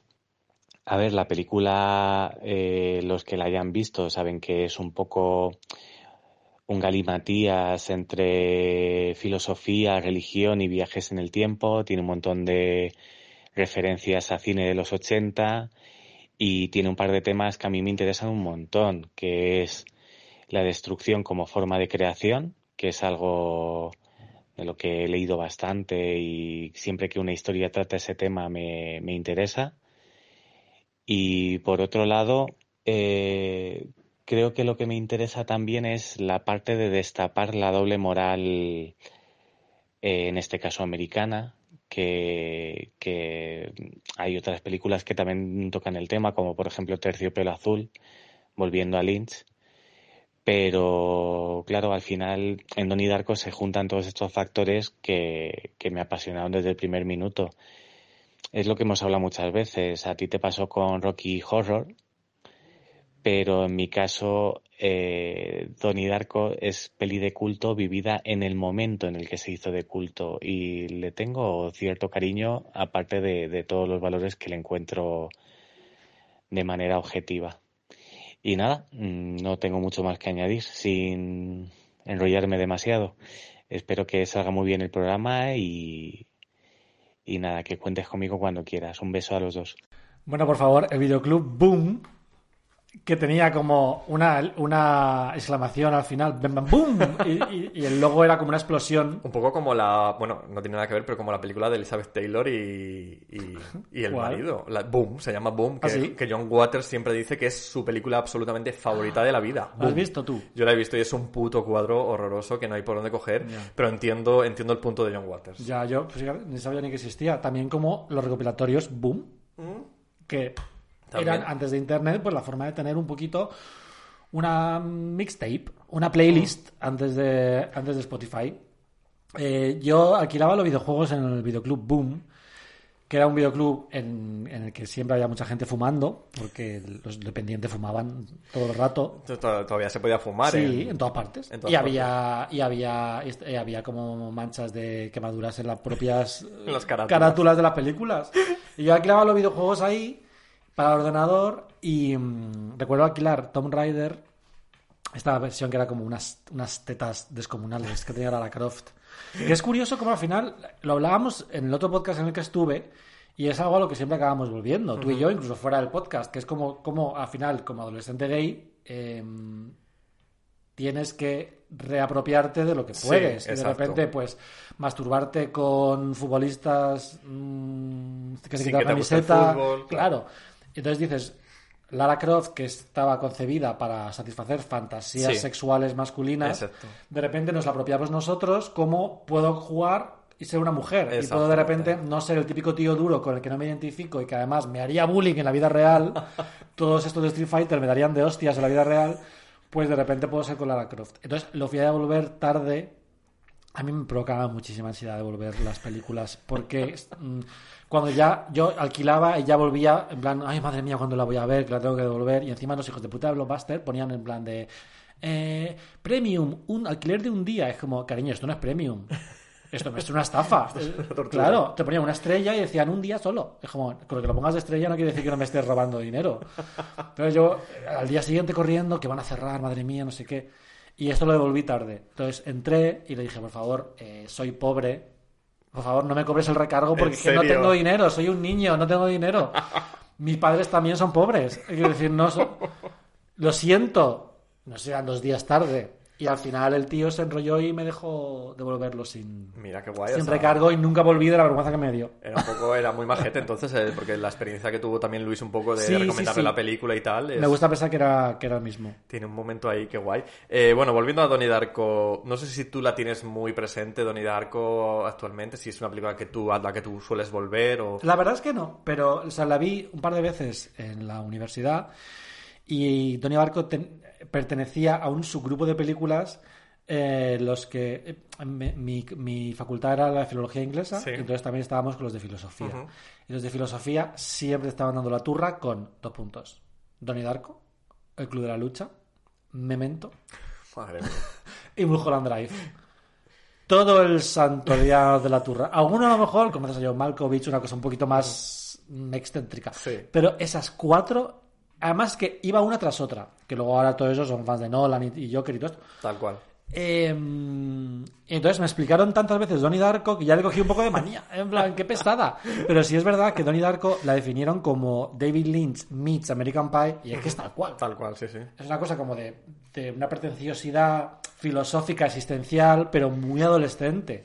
Apela mucho a- a- al adolescente. Me gustaría volver a verla, la verdad. Eh, yo la he visto hace poquito y además me gusta mucho el- ese, ese cast que se crea también, Bueno. porque de repente Drew Barrymore es la profesora de lengua, eh, que digo, eh, es que ni en mis mejores sueños Drew Barrymore podría ser mi profesora de lengua. Luego tienes a Patrick Swayze, eh, que es esta especie de gurú pedófilo. Eh, luego tengo aquí apuntados un par, a Mary McDonnell, que es, eh, bueno, yo la, la- la- la identifico mucho con la presidenta Roslin, Laura Roslin, de, de Battlestar Galáctica. Eh, y también está Catherine Ross, que es la protagonista del graduado, la, la chica Ah. del graduado, que para mí siempre será eh, una de las protagonistas de The Colbys, de la secuela de Dinastía. Ah, vale. Entonces, por eso yo eh, la tenía ahí como. No me puedo creer que en esta película de repente estén condensadas todas estas estrellas. eh, bueno, estrellas eh, un poquito de antaño, ¿no? Y, y tienes. Ross no era la de no era la prota de las mujeres de Stepford. Sí, también, también. Esa película me flipa. Eh, aprovechando también además que has mencionado a Memento, quiero aclarar para los oyentes que estén diciendo, ¿dónde está mi película que he votado? Bueno, yo lo he dicho por activa y por pasiva, eh, cada vez que hacía promoción, que las películas tenían que ser del año 2001. O sea, no me valen eh, que tú la vieras en 2001 o tal. Eh, para eso yo he seguido la guía de la IMDB. En la IMDB cada película está en el año que, pues, mm, que se estrena, ¿no? O en su país de origen, que es un poco el, la fecha que recibe, ¿no? Entonces, hay mucha gente que ha votado Memento, por ejemplo, que Memento es del año 2000, eh, según la IMDB, ¿vale? Eh, también hay mucho In the Mood for Love, que también es del año 2000. Entonces, simplemente recordaros eso, que si de repente estáis viendo que en la clasificación general o tal no aparecen las películas que vosotros habéis votado, es porque las películas que no eran del año 2001, cariño, directamente las he borrado, ¿vale? Y vuestros puntos que las habéis dado, pues no han contado para nada. Eh, bueno, retomamos con Donnie Darko entonces. Eh, algo más que comentar, porque yo, yo me refiero. Tenemos también un poco el nacimiento de. mm, eh, bueno, el, momento en que Jay Gilligan ¿no? Eh, se estrena casi como para un- universalmente en, el- en todo el mundo. Madre mía. No sé si había hecho alguna película antes, pero más o menos es cuando todo el mundo lo, lo conoce de repente. Muy poco, había hecho October Sky, que era jovencito, muy poco. Pero fue además un papel muy icónico para Jake Gyllenhaal, del que luego él eh, ha crecido mucho a partir del cual, porque se podía haber quedado ahí. Sí. Pero fue muy generacional Donnie Darko. Otro día hablamos de Southland Tales, que es fuerte, ¿lo has visto? No. La siguiente película del director, que era The Rock, Sarah Michelle Gellar, Sean William Scott. Madre mía. Era un apocalipsis, que Sarah Michelle Gellar era actriz porno. Es, la película es inenarrable. Perdón. Es un poco la Sky Rojo de su época. Em, pero también de culto, porque al Sí. final hoy en día ya todo tiene culto. Y Jake Gyllenhaal eh, nunca no ha estado bueno. O sea, que- que decir, da igual el corte de pelo. Sin ser un tío que digas, no es, Sí. No es Ryan Phillip, Exacto. no es un efebo, no es una- un tío canónicamente guapo, pero es extremadamente sexy. Yo recuerdo ver Zodiac, hay un momento que él está en una cabina y de repente la luz le ilumina de tal forma que te acuerdas de lo bueno que está. Porque la, Fincher consigue que se te olvide, Sí. pero hay un momento que tiene un plano que dices, madre mía. El príncipe de Persia, es que no hay, es que no tiene desperdicio. Es de verdad, es que. Eh, hablando también un poco de, de tíos buenos y efebos, eh, claro, ya me estoy llevando un poco la fantasía de Jake Gilligan al momento de Brokeback Mountain que ocurre unos años después, en 2005. Eh, en este año, Heath Ledger, que era su pareja en esa película, ¿no? Eh, estrenaba Destino de Caballero. ¿Tú recuerdas Destino de Caballero? Cariño, claro que me acuerdo que en el caballero con Sunny Sosamon, la chica a la que luego vomitaban encima en las reglas del juego. Que estuvo a punto de me serlo todo. flipa las reglas del juego, por favor. Hombre, claro que te flipa. Ah, ¿y has leído Blanco de Ellis? No, no, eh, estoy a ver si consigo No acabo de terminar, te lo dejo yo si quieres, lo tengo en casa. Vale. Está muy bien. A ver, está un poco ya ya cucú. Es un poco ya, hace, uno, hace un tiempo que ya está un poco ya en plan, ya no se puede hacer chistes de nada, Laurean Aston Ellis. pero sí. siempre es interesante. Sí, sí, sí, sí. Em, Destino de Caballero. Destino de Caballero, que de repente era una cosa como muy postmoderna, que Sí. cantaban Queen en los, en los duelos y que Heath Ledger era una estrella mm, carpetera total. Total. Bueno, Destino de Caballero está en nuestro ranking también, está en el puesto número 49. Y vamos a ir ya, sin más dilación, al puesto número 9.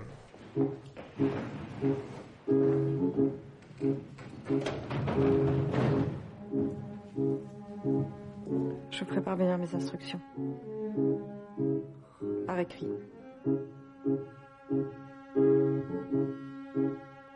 C'est totalement malsain ce que tu fais là. Pourquoi est-ce que tu fais des choses pareilles?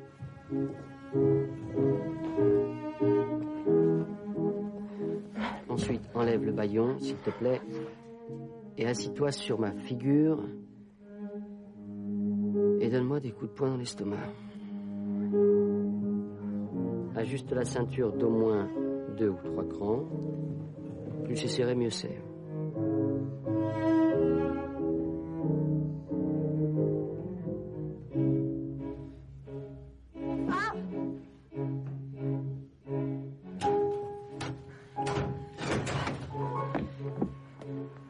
Puesto número 9 está la pianista de Haneke. Cariño, ¿qué, qué, qué poder decir de, de la pianista y de esa Isabel Huppert que está tremenda? A mí lo que me arruinó un poquito la pianista, por supuesto me encanta, me sorprende que esté tan alto y dice mucho, tiene los oyentes que te mereces también, para lo bueno y para lo malo, porque Totalmente. no, te lo digo en serio, ¿en qué lista que no sea de Calles du Cinema va, a, va a ver esta, va a estar esta película compartiendo además ranking con las que ahora veremos? Exacto. Que es decir, que es como. Hay, claramente tus oyentes valen para todo. Sí. Y al final, eso es lo que ha hecho que seamos una generación también que culturalmente tiene muy poquitos prejuicios. Muy ecléctica. Sí, verdaderamente, porque antes parecía. La generación X era más de no, es que yo soy grunge. Exacto. Yo- y leo a Bret Easton Ellis y a. eh, Alex Garland. No, nosotros somos más de, pues mira, pues ahora me veo Rocito y mañana me voy a la filmoteca a Pues ver, a totalmente, ver sí, una sí, de sí. Dreyer. Tal cual. Eh, la pianista a mí me la arruinó un poquito, que yo la vi en la filmoteca tarde. Entonces, cuando se estrenó en Cannes, se habló muchísimo de la masturbación con la navaja de afeitar. Entonces yo ya me pasé toda la película ya Esperando el momento. compungida viva. Porque además tú eres un poquito aprensivo. Yo soy muy aprensivo con según Sí. qué cosas, con según qué partes Que del yo cuerpo. recuerdo perfectamente el momento Pin Flamingos, que saliste un poquito mareada de la filmoteca conmigo. Eh, sí, y aturdida también por lo que la, por la película en sí, porque pero de- positivamente. En Sí, plan, sí, sí, claro. era- es- soy un espectador tan convencional cuando veo algo tan anárquico y no tan anárquico en plan de soy gamberra, en plan, ¿cómo se llama? Spring Breakers. No, Sí. anárquico de verdad, de realmente no sé qué va a pasar en la siguiente escena. Y estoy un poquito revuelto todo el tiempo. Sí. Eh, me desconcerté muchísimo y fue súper estimulante intelectualmente y, y visceralmente. Y soy aprensivo, es decir, a mí cuando me hicieron la... ¿Te han, te han hecho alguna vez una sudación? Sí. Pues me desmayé. Vamos. ¿En serio? Me caí redondo. Y me dice el señor, es normal. Y yo en plan, eh, no vuelvo a follar. Nunca en la vida. Es que no, te lo juro, en plan, esto está hecho para que la gente no folle. O sea, me dio una impresión horrorosa. Eh, no, me, no, me, no me desmayé total, pero sí que se me fue mucho la cabeza. Y pues la pianista es un poquito la adaptación de eso en dos horas. de la exudación de Porque yo estaba pensando todo el rato en cuándo va a llegar la masturbación con la Claro. navaja y estaba mm, como muy... muy tenso. Mencionas además que el momento Cannes, que arrasó en Cannes totalmente, o sea, actor, actriz, eh, la palma de oro y el premio del jurado, o sea, eh, fue Ni que fuera todo San Sebastián. que me- le dan toda la misma película. Eh, es, fue- es muy fuerte porque Isabel Huppert, yo recuerdo cuando... A mí me flipa Isabel Huppert. Me parece una sociópata Sí, y sí, creo que por eso es tan buena actriz. A mí me fascina también. Porque mm, había una mesa redonda en el Hollywood Reporter y claro, ella hizo la campaña del Oscar para él, la película de Verhoeven, y estaba pues, pues, pues estarían pues las de siempre, Amy Adams, eh, Viola Davis, eh, y entonces empezaron a hablar de la violación y entonces decían, porque claro, porque cuando tu cuerpo sufre una una agresión de ese tipo, cuando están violentando, tu cuerpo no sabe que es un rodaje y te vas a casa temblando. Y Jennifer Lawrence contaba que se había puesto vídeos de las Kardashian en el camerino porque, claro, ella experimentaba todo lo que pasaba en madre. Entonces, Claro. entre toma y toma se ponía las Kardashian en bucle porque si no, se creía que su vida era así, tal y cual. ¿Y tú cómo lo hiciste, Isabel? Y ella, pues mira, yo me tumbé en el suelo, Paul Verhoeven dijo, acción, cariño, y mm, el actor que hacía de mi violador mm, simuló una violación, dijo, corté y me fui a mi puta casa. Porque, es una, porque soy actriz y es, y es una película. Entonces, mi cuerpo en todo momento sabe que es una película. Mi cuerpo no se cree que lo están violando. Si yo, ¿cómo, ¿Cómo se va a creer que lo están violando si tengo una cámara en el coño puesta? Y me, me encantó porque le bajó mucho esa tontería intensa que tienen los, los actores en Hollywood. sí. Sí, en plan de, es que mi cabeza luego me voy a casa y emocionalmente. O los actores de método, en plan, Sí, sí, Jared sí. Leto y todas estas. O Jake Gyllenhaal, sin ir más lejos. Isabel Huppert, para nada. En plan de, no, era una escena perfectamente coreografiada. Pon la mano aquí, tal, hice mi papel y me fui a mi casa. Que además cariño. también te digo que llegará él después de haber hecho la pianista, pues chica, después de haber hecho la pianista, ya tu romántica. cuerpo directamente, lo que sea. Es una película bastante impresionante por cómo pone también sobre la mesa esas, quizá esos tabús, ¿no? Y esas kinks, ¿no? Que, que, Mm. que siempre han estado más asociados quizá hasta ese momento al- a, algo pornográfico, algo Sí. tal, y de repente es una película que te lo pone, y además es eso, que te lo pone en primer plano y, y vamos, y ves como ese proceso también de, de, de esta mujer como reprimida, pero que realmente no sabes si muy bien si realmente ha elegido su represión. Sí. Y incluso al final, el momento de la violación del final, ya no, tampoco sabes muy bien, está muy difuminado el momento de ¿es realmente una violación o es que ella está, es lo que le ha- ella le ha pedido, ¿sabes? ¿No? Toda la dinámica con la madre, además. Sí. Es muy perturbadora y es una película que realmente solo se puede hacer en Europa.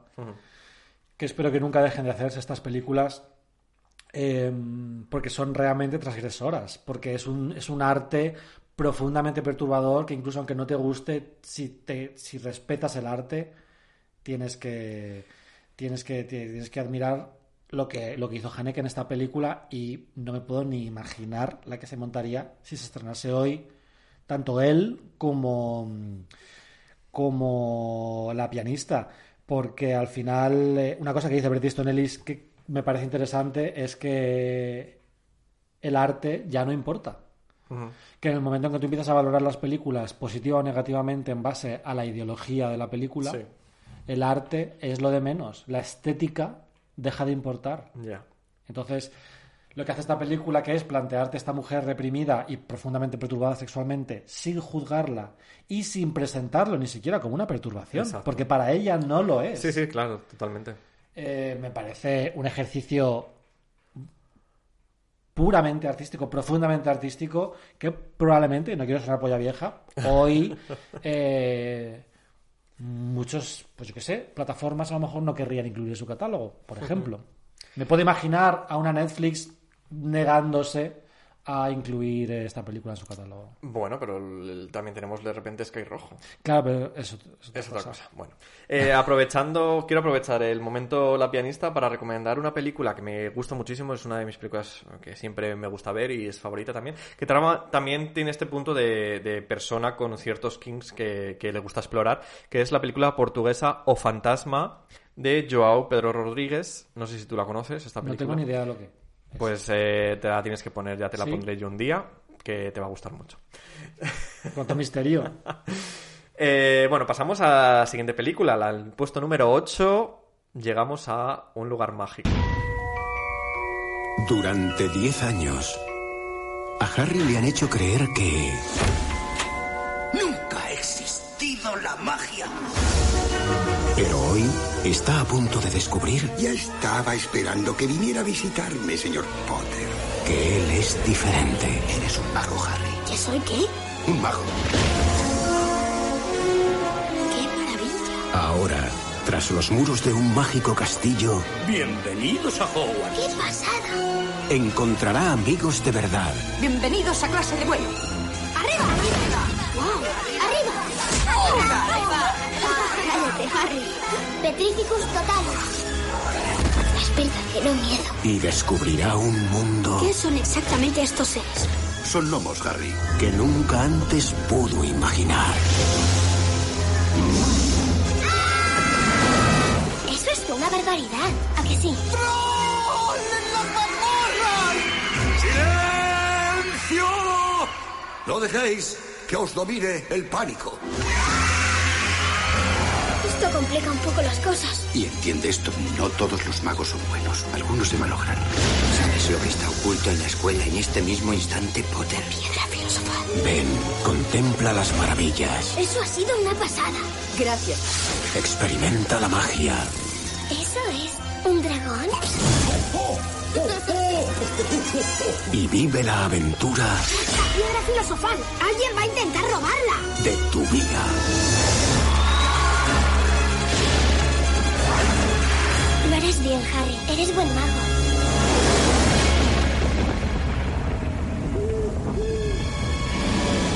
Y bueno, no, no es otra que Harry Potter y la Piedra Filosofal, la primera entrega de esta saga de primero libros y luego películas de, pues, de esta señora Terfa. eh, que no quiero ni, vamos, ni, ni- no recuerdo su nombre ahora mismo, con J.K. Rowling, coño, que no me salía. Eh, no sé si tú eres gran fan de Harry Potter. No, no te, pi- te pillo ya un poco mayor, ¿Tú yo creo, en este momento. Yo apostaba que no. Me pilló mayor, también te digo que tengo amigas de mi edad que las pilló mayores también. Y ahí da igual, y dicen cosas como travesura realizada, y es como. Daniel, tienes 39 años. Afeítate, cariño. Y déjate de, déjate de varitas. Eh, no la vi en el cine, déjame decirte que la vi por primera vez hace dos años. Ah, mira. Porque nunca me interesó Harry Potter. Sí es verdad que me pilló en esta época, que creo que todos hemos tenido, de... No, es que yo, es que Ya, yo veo, otro, sí. veo ese otro cine y de repente yo veía Magnolia, de repente veía... Claro, mm, me quería hacer la mayor, la madura, y yo renegué de todo ello, coincidió con In the Zone de Britney, que yo decía, ay, para nada, me gustan, me gustan los Strokes. Y entonces toda la era In the Zone me la perdí y me volví como una zorra con Blackout. Cuando se rapó dije, por favor, quiero estar aquí, Quiero, ser, quiero estar dentro. quiero de- estar cerca de ella. Eh, pero es verdad que renegué de Harry Potter porque me parecía como una cosa como de niños. Sí. Y luego de mayor, pues dije, mira, tampoco encuentro el momento. Porque nunca me dio la impresión de que fueran realmente buenas películas. A pesar de que todo el mundo te dice, la tercera es la mejor. Ok, cariño. Pero son nueve. Y son, claro, o sea, no las voy a ver. Son ocho, son ocho. Pero no hay, no hay una doble o... Eh, claro, la doble es Ah, la vale. séptima. Siete doble, vale. Total, que hace, do- que hace dos años me propusieron eh, ir a, a Valencia a la inauguración de la, de la exposición de Harry Potter Ajá. Eh, y presentar un evento donde estaban los dos gemelos, los dos hermanos de Ron. Y yo me dijeron, ¿has visto la saga? Y yo mentí como una puta. Dije, claro. ¿Cuándo es? La semana que viene. Dije yo, no te preocupes. Y empecé a ver todas las películas, que además coincidía que los habían puesto en Netflix justo cuando Netflix básicamente se apropió de la marca Harry Potter, que Netflix es que parecía que los habían producido ellas, y me las vi todas. La primera me pareció una maravilla. O sea, me pareció una un sentido de la maravilla, el sense of wonder que dicen los americanos, de realmente ver la película y asombrarte todo el rato. Porque yo no conocía nada. Claro. Conocía cuatro cosas, lo típico, ¿no? Pero esa el, vagón de tren cuando entran, la lechuza, todo es tan mágico que yo con 35 años y pelos en los huevos eh, me estaba, estaba asombrándome, estaba Ujú. genuinamente asombrado con la magia de una película que además fue la última mm, superproducción para la cual se construyeron decorados, junto con El Señor de los Anillos. Todo Hogwarts está construido. Eso hoy es impensable. El otro día veía la Liga de la Justicia. Es que la casa. ¿La has visto? No. Es que la casa de Bruce Wayne es pantalla verde. Madre. Es que la- la él, está, él está en una cama y todo lo demás es una puta. La casa. El cielo. Hay un momento que sale Superman con Lois y con la madre. Bueno, a ver, spoiler. pues Superman sale. No me importa, Bueno, no. es que suponía que moría, pero bueno, vuelve. Eh, en un campo de maíz y el campo de maíz es de CGI. De verdad, de- es que me- de verdad no lo entiendo. Me parece feísimo, además. Bueno, el avance de la tecnología también. Y de repente quizá. Harry Potter tenía esta cosa digital, Sí. de las velitas volando, pero había mucho físico, muchísimo físico. Y, y eso, y eso envejece muy bien. Porque Sí, yo la vi sí. hace poco y envejece muy bien. Y me gustaron mucho las cuatro primeras. Eh, la, la cuarta, sobre todo, me pareció que es como la del torneo de Quidditch, creo. Creo que sí. Y luego hay otra que tiene un, un, baile como de primavera, Creo que que es están todas cachondísimas en el baile de primavera, en el cambio de parejas todo el rato, que parece eso, la paraíso. Y me pareció muy mono cómo estaba planteado el, el, el tema ma- madurar, que realmente los conoces de niños y de repente, efectivamente, se están cachondos. Es Sí, que sí, se les sí. ve, es que las miradas que se echan, de repente Hermione baja como una reina, un rubil que de repente está guapísima y todos dicen, joder, Hermione, qué guapa. Y eso es así, o sea, yo recuerdo momentos así con mis amigas del instituto, de, de repente un día para otro se convertían en mujeres. Sí, sí, sí, claro. Y las cinco primeras, sobre todo las cuatro primeras, me encantaron. Las seis y las siete y la mitad de las siete me parecieron coñazo, la verdad. Entiendo que ya estás involucrada y que Claro, estás dentro y que lo vives, pero me parece un coñazo. Pero la primera, preciosa. A mí me pasa un poco como a ti, que tú tampoco soy gran fan de, de esta saga. Pero tenías la edad adecuada. Tenía la edad más o menos. Tenía tenía la edad de Harry Potter De hecho, y mi hermano, mi hermana leía los libros, o sea, mi hermana era fan. Y yo, eh, pues sí, fui a verlas al cine en el sentido de, pues es el evento del momento, voy a verlas al cine, pero nunca me atrajo más allá, ¿sabes? Nunca fui ni, ni me declaré Potterhead, que es, yo creo que es el nombre que reciben los fanses, eh, ni nada de esto. O sea, yo las veía, check, y luego es que ahora mismo cuando ibas diciendo tú la cuarta es esta, la quinta yo decía, puede ser, pero para mí son Mm. todas un- como una especie de marabunta de, todo un, un, ton- un tonto revoluntum. Pero bueno, que al fin y al cabo, pues una saga también que, que marcó a muchas personas de, una gen- de, la- de nuestra generación, Sí. vamos. O sea, mucha gente, lo que tú dices, que hoy en día siguen todavía creyendo que van a recibir una carta de, de Hogwarts. Y de- Cariño, tienes 40 años. ¿Recuerdas, por favor, ese momento en el que los, la generación Z en TikTok empezó a reírse de los millennials? Que decían en plan, estás esperando la la, la- y es como, eh, Christine, tienes 37 años y eres administrativa, métete una raya. Era, o sea, fue uno de los memes más graciosos, fue como tres Totalmente. días de eh, generación Z riéndose de millennials, que era como, eh, buah, es que soy yo literal. Y luego, de hecho, cuando lo de JK Rowling, hay mucha gente que está en plan devastada. Sí, sí, sí, sí. Y lo entiendo, porque al final yo nunca he sido tan fan de nada. Y a mí nunca nadie me ha decepcionado tanto, Mm. Exacto. porque me han decepcionado la gente de la vida real. no, bastante tengo como para que encima poner todas mis esperanzas en eh, Ariana Grande. Pero sí es verdad que, quiero decir, a mí, que yo qué sé, o sea, Gary Halliwell resulta que es una, una puta racista, me da igual, no me da pena. Gary Halliwell me gusta como icono, pero no, no la conozco de nada. Exacto. Me preocupa que mi hermana fuese racista, que no lo es, pero no Gary Halliwell. Pero sí es verdad que entiendo que hay una implicación emocional, que hay gente que puede decir, J.K. Rowling tuvo una educación sentimental clave para mí y ahora esta tía resulta que es una, es una terfa. Por otra parte, me parece muy interesante cómo eh, Harry Potter es probablemente la... Hay un ensayo muy guay de Chuck Klosterman, que es un ensayista que a mí me gusta mucho, en el que él dice que él no ha visto nunca Harry Potter, pero que Harry Potter permea en la cultura. Es decir, que incluso aunque tú no hayas visto Harry Potter, eh, tú consumes las consecuencias de Harry Potter.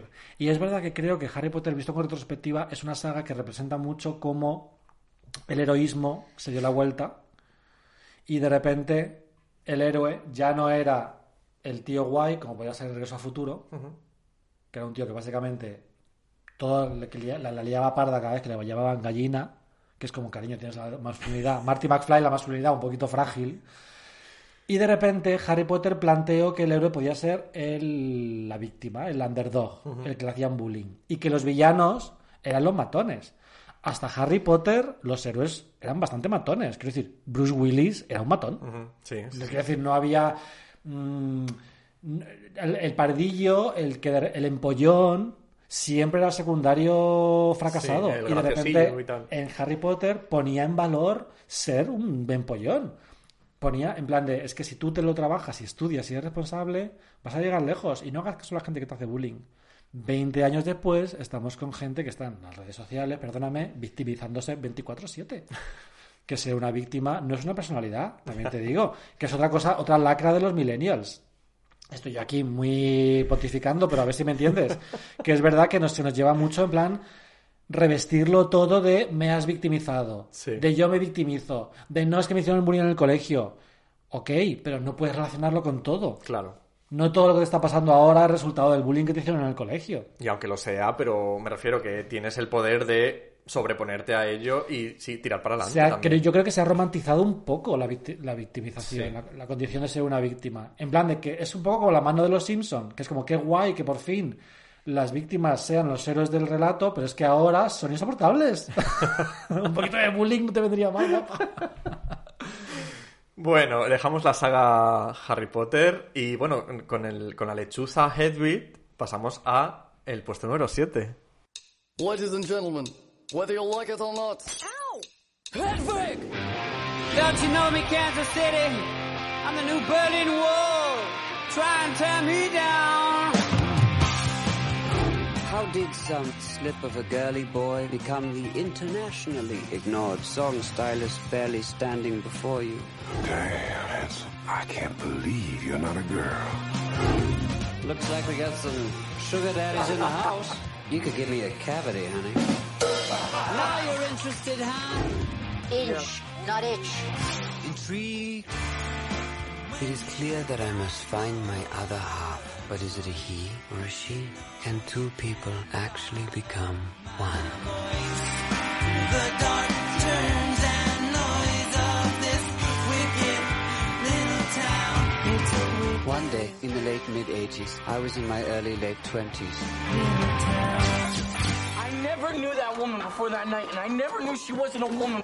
I've got a sweet tooth. Songs exploded out of us. We were outgrossing monster trucks in Wichita. When it comes to huge openings, a lot of people think of me. Yes, you got some sugar. I had tried singing once, and they threw tomatoes. So after the show, I had a nice salad. Thank you, ladies and gentlemen. Thank you, both of you.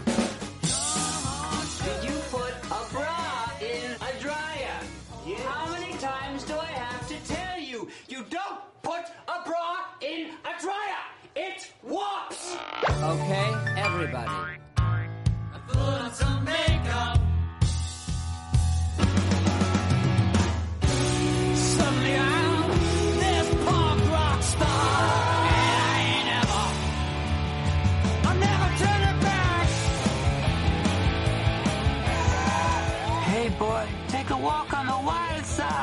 Hedwig and the Angry Inch. When I think about all the people I have come upon in my travels, I have to think about the people who have come upon me.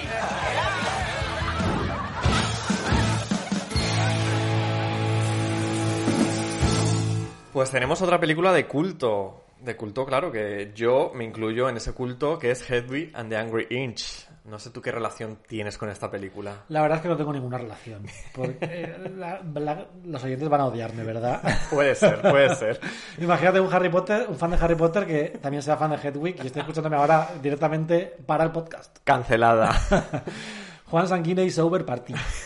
Hashtag. Era cuestión de tiempo, también te digo. Bueno, tenemos a Hedwig, que es eh, director John Cameron Mitchell, pero vamos, que él hizo todo. O sea, ya lo comenté creo que en el último episodio o hace dos, que eh, venía de este Off-Broadway, que de repente hace la película y se hace súper famoso y ahora es una pues una superproducción de Broadway eh, que ha hecho además muchos actores famosos, Neil Patrick Harris, por ejemplo, se me viene a la cabeza ahora, han hecho el personaje de Hedwig. Es este personaje de una mujer transexual que, eh, cantante de rock, que de alguna forma eh, persigue ¿no? a, a una estrella del rock que ella clama que es la que le ha robado sus canciones, ¿no? Esa es un poco el- la historia de, de- en sí de la película, pero claro, en el fondo es una historia de superación personal, de búsqueda también personal de, de identidad, quizá. Y, y no sé, a mí es que es una película que me encanta, me flipa. eh, y vamos, yo estaba. eh, es de estas películas que digo, como no está en el top 10, voy a hacer lo que sea.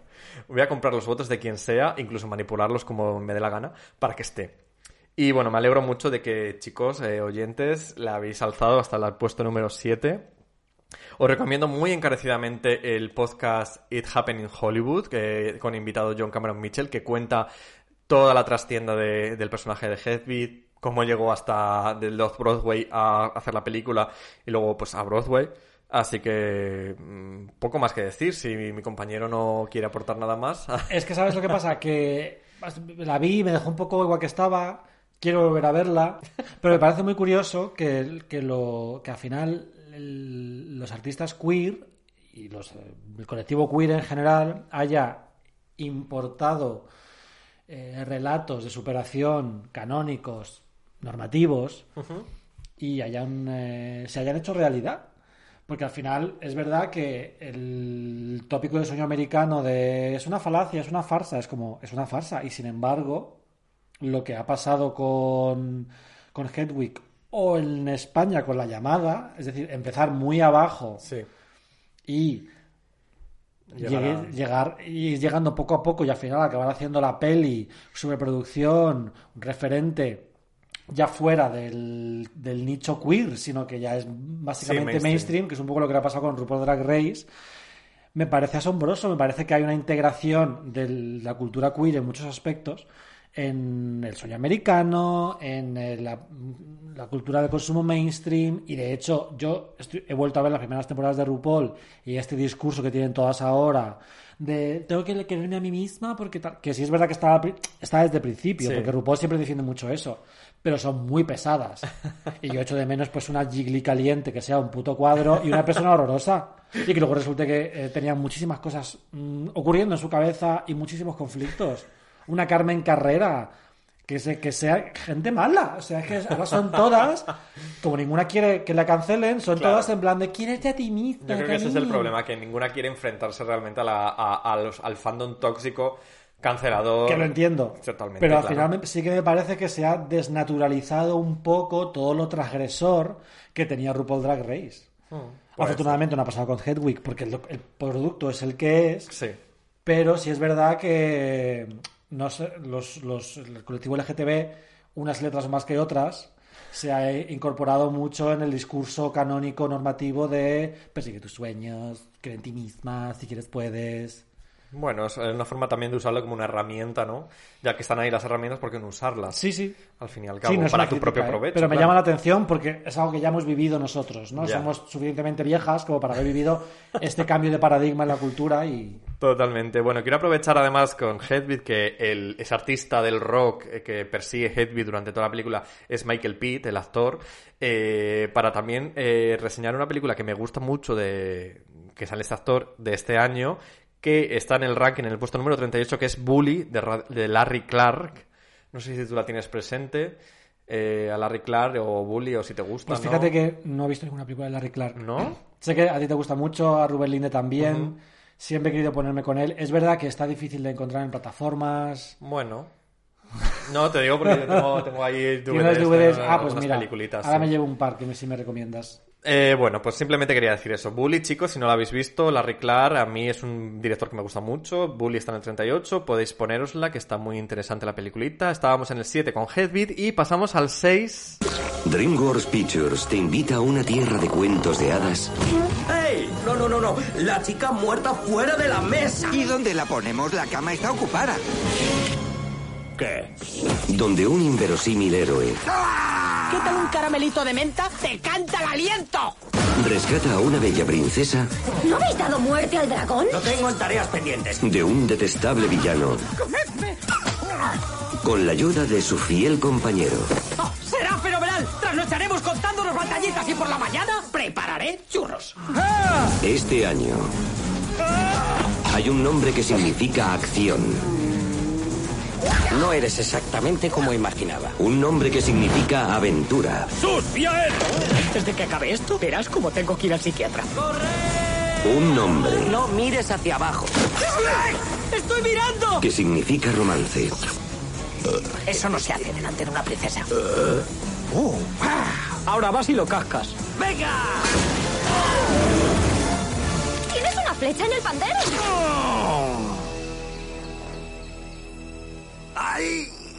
Y ese nombre es... Es Rek. ¿Shrek? Son muy amables. Últimas funciones. Ahora lo de ser felices y comer perdices ya no será lo mismo. ¿Tú quieres a esa mujer, no? Sí. ¿Abrazarla? Sí. ¿Gustarla? Sí. Pues tú dale, dale tu ternura, tu amor.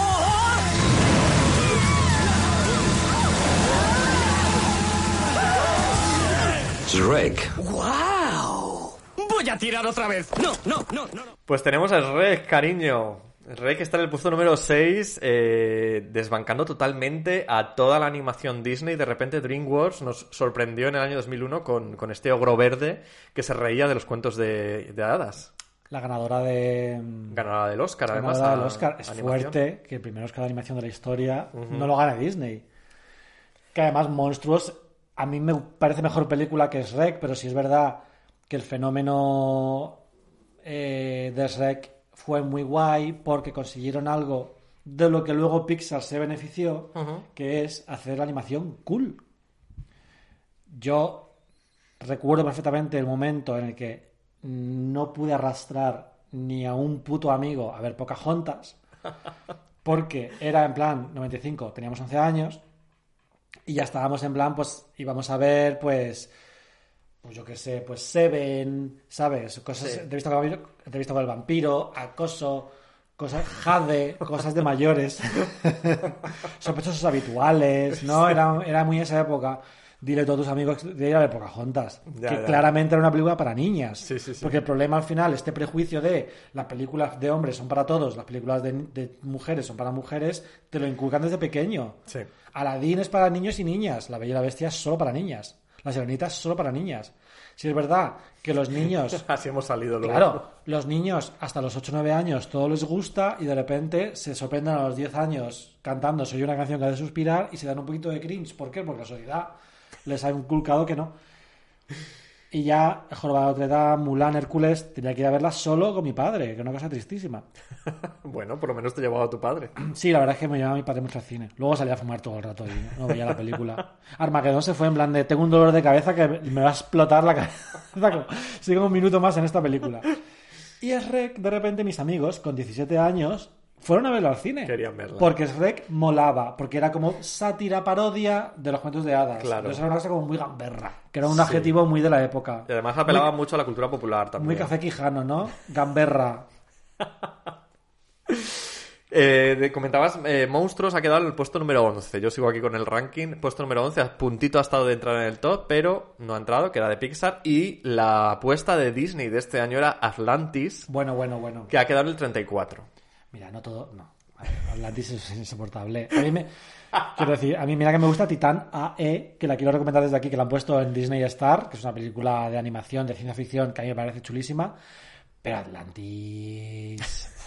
No. O sea, veo lo que queréis hacer con este voto, pero no. Déjame deciros que no. Por otra parte, es curioso, como cuando, es como cuando ves eh, novio de alquiler y de repente te das cuenta que el feminismo de la época consistía en ¿no? Pagar a un hombre para que se hiciese pasar por tu novio porque era injusto que solo te ascendieran si tenías, si tenías novio y luego se acababa enamorando de él. Y eso era como ser una mujer empoderada Sí, y sí, en control sí. de sí misma que no necesitaba fumar.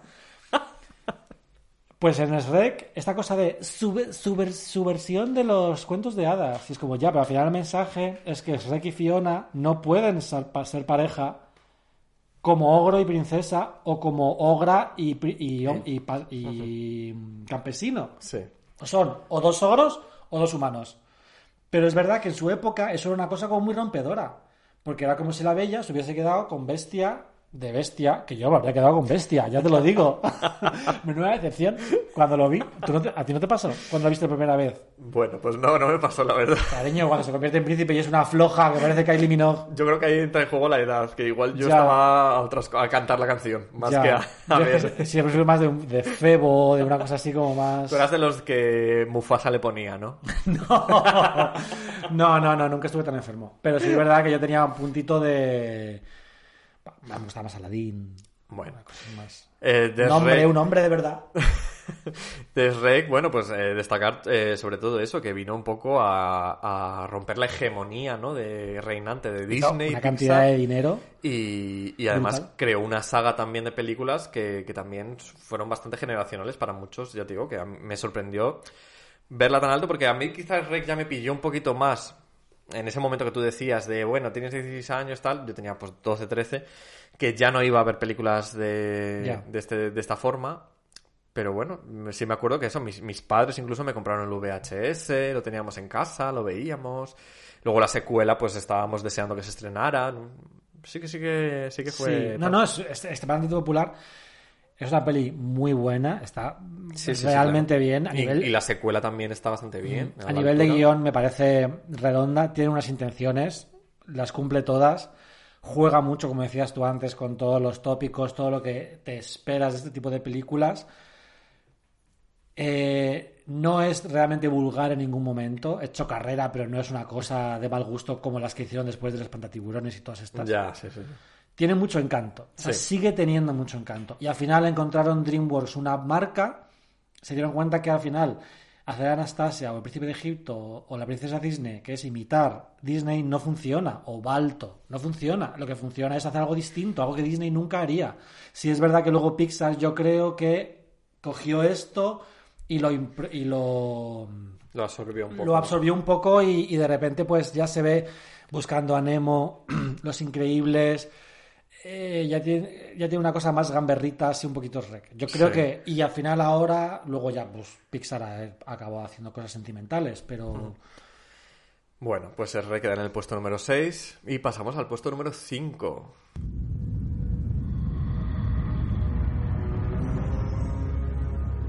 La leyenda habla de un anillo creado por un antiguo ser maligno que le daba a su portador el poder para esclavizar al mundo. Durante siglos se creyó perdido y ahora ha sido hallado. ¿Está en un sitio secreto? ¿Está a salvo? Este es el anillo único forjado por el señor Oscuro Sauron. A Sauron le basta con él para cubrir todas las tierras con una segunda oscuridad. Lo está buscando. Todo su pensamiento está puesto en él.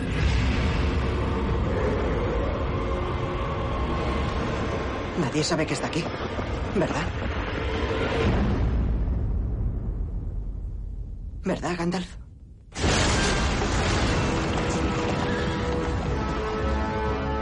El arma del enemigo es un regalo.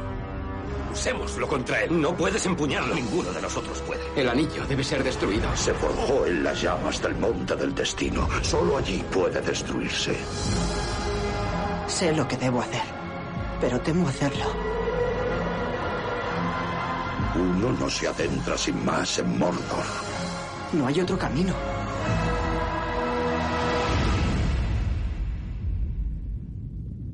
Hay algo allá abajo.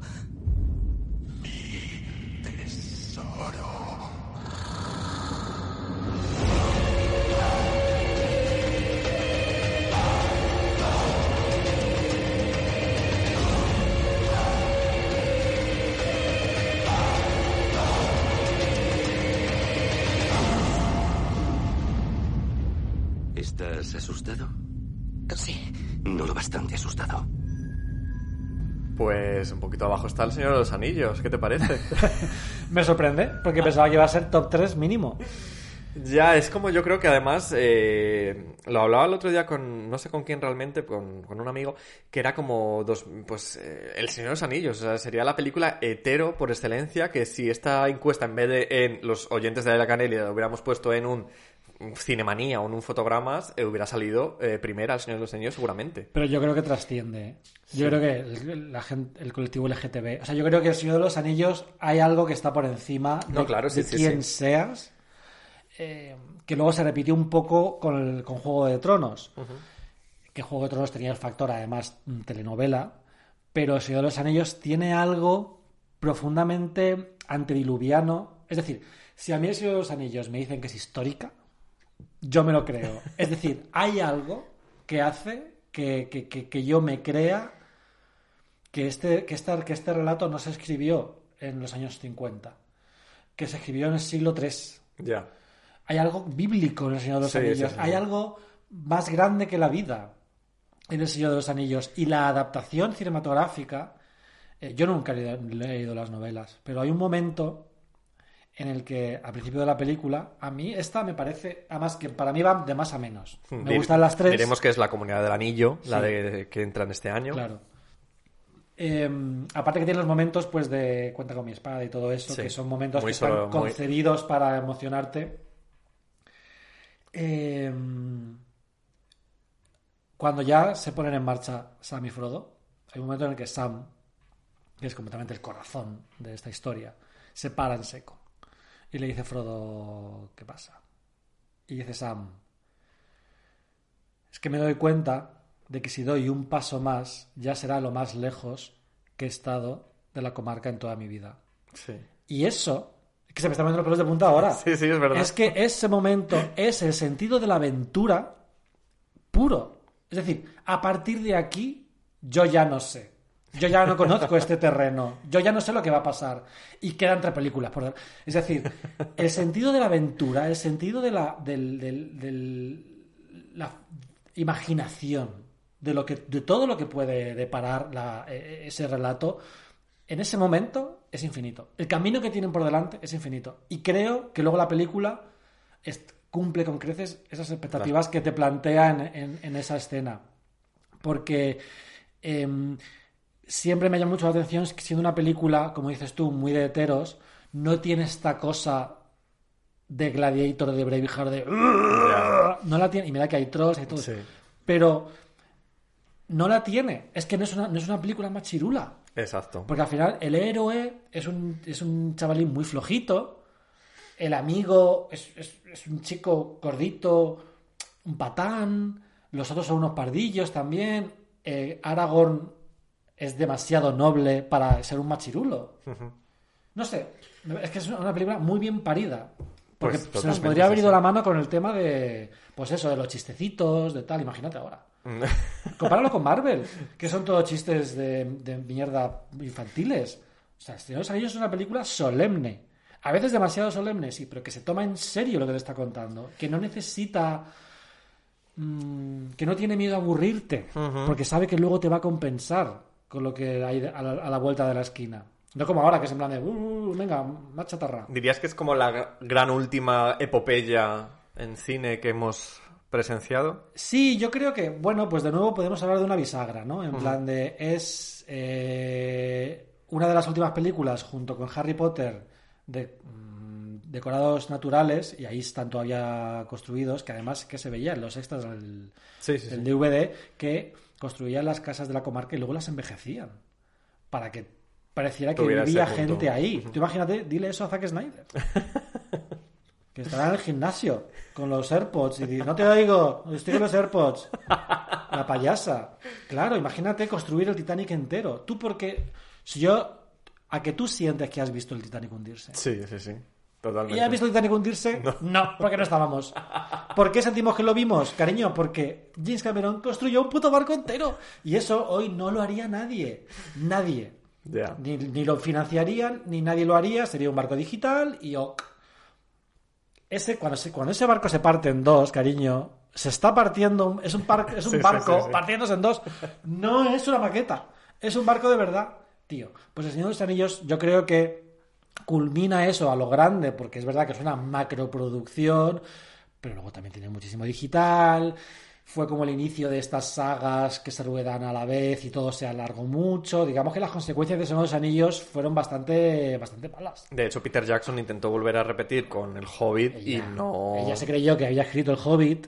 Ella dijo, yo he escrito Señor de los Anillos. Se- Se volvió Yo soy loca. Tolkien. Yo soy Tolkien. Y entonces yo voy a hacer nueve horas del Hobbit. Como cariño, si haces una película de dos horas, seguro que la habría quedado estupenda. Si es un gran director, pero vamos, se le fue la, se le fue la olla. Bueno, pasamos, si te parece, ya al puesto número 4. Estamos acercándonos nervios. al top 3. Y en el puesto número 4, bueno, pues encontramos esto. ¿Qué pasó?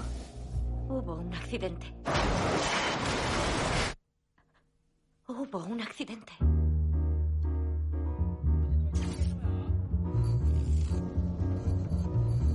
De David Lynch, el director de Twin Peaks y Terciopelo Azul. Podría ser que nos falte alguien. La chica sigue desaparecida.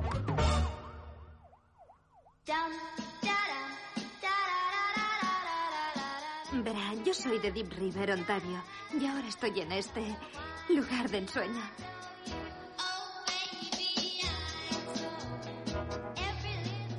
No sé quién soy. Ese dinero, ¿no sabes de dónde ha salido? Por cierto, esos dos detectives han preguntado por ti. Alguien tiene problemas. Algo malo está ocurriendo. Me estás asustando. No hay banda. Y sin embargo, oímos una banda. Silencio. Estoy recordando algo. ¿Qué es, Rita? ¿Qué es? ¿Qué has visto? Mulholland Drive. Ahí es donde iba.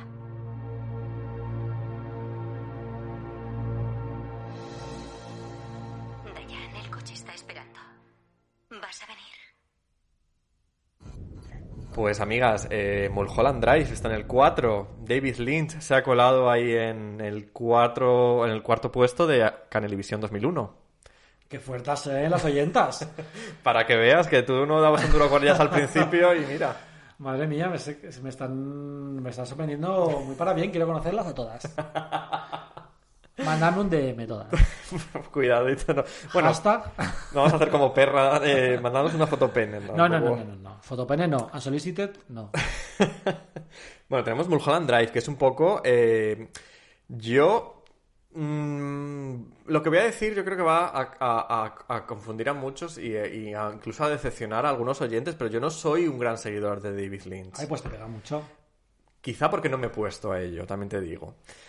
Y, pero sí que es verdad que Mulholland Drive es de estas películas que en su momento, como era también el momentum, ¿no? De empezar a leer de cine, Sí. empezar a leer críticas, pues yo dije, venga, me la veo. No entendí nada. Nada absolutamente, o sea, mm, para nada. Y la he vuelto a retomar, eh, he estado 20 años, porque han pasado 20 años ya, he estado 20 años esperando el momento adecuado para volver a ella. Y de repente el momento adecuado ha sido, pues, organizar Canelivisión. Y la he vuelto a ver y me ha flipado absolutamente. eh, o- no recordaba nada, o sea, para nada, era como ver una película nueva totalmente. Y, y estoy alucinado absolutamente con Mulholland Drive y quiero, quiero, quiero eh, saberlo todo, leer todo lo que se ha escrito durante esos dos años. No sé si tú tienes... ¿Cuál es tu, tu acercamiento a Mulholland Drive? Mi acercamiento fue que era la primera película que, que yo veía de, de David Lynch y coincidió en una época muy rara en la, en la que hablaba, de la que hablaba antes, que fue un poco los el Hollywood de los años 70 de nuestra generación. Es decir, en los 70 de repente mis padres de novios iban a ver Friends Connection, El Padrino, Alguien volvió sobre el nido del cuco, Todos los hombres del presidente. Claro, eran las películas que había. Sí, sí, claro, O sea, claro. el, el mainstream era así. Y hubo una lagunita en el cambio de siglo que a nuestra generación le pasó eso, que yo de repente iba con mis amigos y alquilábamos mm, Patch Adams, eh, sí. No sé, o sea, quiero decir, te quiero poner ejemplos extremos. Pues alquilábamos Patch Adams, La Momia y Mulholland Drive. O Requiem por un sueño. Que eran películas de autor mindfuck total y yo vi con mis amigos del instituto Claro. que te aseguro que no les interesa este tipo de cine ni ningún tipo de cine. Pero de repente era ese momento en el que esas películas eran extrañamente mainstream. Para nada hemos vuelto a vivir algo así. Yo eh, me parece muy llamativo. Entonces yo la, alquilé. Y la fuimos a ver, y claro, yo le dije, pues hay rollo bollo, no sé qué, tal, un poco para convencerlos. Para venderla, sí, Sí, sí. entonces la vimos, entonces hay, cuando ellas se enrollan, eh, una de ellas, no me acuerdo cuál, le dice a la otra, estoy enamorada de ti. Naomi Watts le dice a, a Laura. O creo que estoy enamorada de ti. Creo o estoy enamorada de ti. Sí. Entonces, de repente un amigo mío lo para y dice, ¿qué ha dicho? dice, creo que dice otro, creo que ha dicho, estoy en trance, tía. Yo. Digo, no, ha dicho estoy enamorada de ti. Dice, no, ha dicho estoy en trance, tía. Y claro, la película era tan rara que tampoco era fuera de lo común eh, que dijese estoy en trance, tía. Y digo, pero ¿cómo le va a decir tía y son dos mujeres de 30 años? Ponedlo otra vez, rebobinar. Afortunadamente, como era DVD, pues la, vas- la escena anterior otra vez. Y le decía, estoy enamorada de ti. Y decía, tío, y dice el otro, yo estoy escuchando, estoy en un campo de té.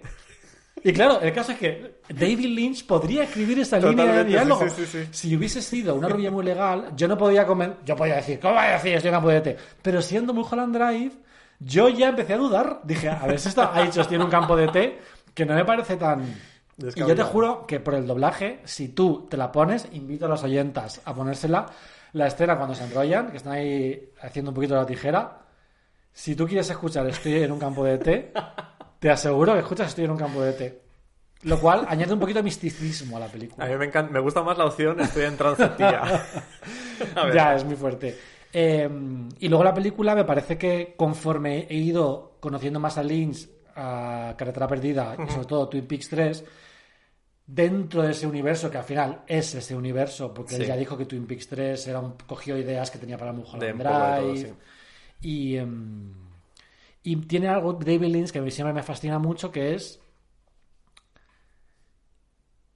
que es verdad que todos nos acordamos de los momentos más mindfuck de David Lynch, pero son muy poquitos. Sí. En realidad son momentos muy puntuales de sus películas y de sus obras. Pero todo el tiempo, todo el tiempo hay algo que es como la realidad, pero no. Es como, lo he visto Her, ¿no? Sí. La película. Pues Her hace una cosa muy inteligente que es que la ropa de, la- de los, de los personajes te mm, da a entender que es un futuro próximo, pero no es el presente.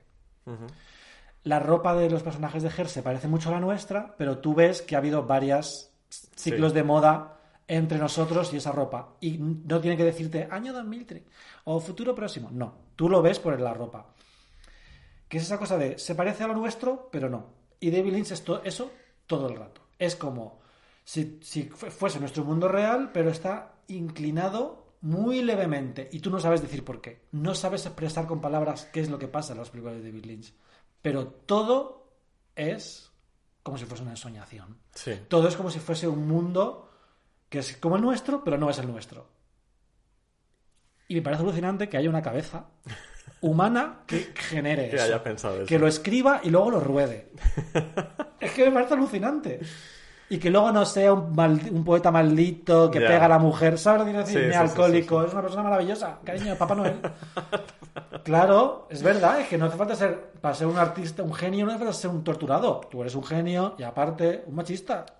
Claro, es que la coartada del genio, ¿eh? bueno, es otro tema. Bueno, eh, mi- eh, tengo esa deuda pendiente con David Lynch yo, de ponerme con su filmografía, su carrera. Igual dentro de un, pues, unos, un tiempo tenemos Ayla Canelli especial David Lynch con Aitor Villafranca, no lo descartemos. Bueno, ya estuvo con Twin Peaks. Estuvo con Twin Peaks. Twin Peaks sí que, fíjate, sí que me gustó mucho y sí que la vi y tal. Pero bueno, vamos a entrar ya en el podium, en el medalla de bronce, como si dijéramos. Eh, por fin también, primera película española que entra en el podium de Canelvisión 2001. Conozco una casa.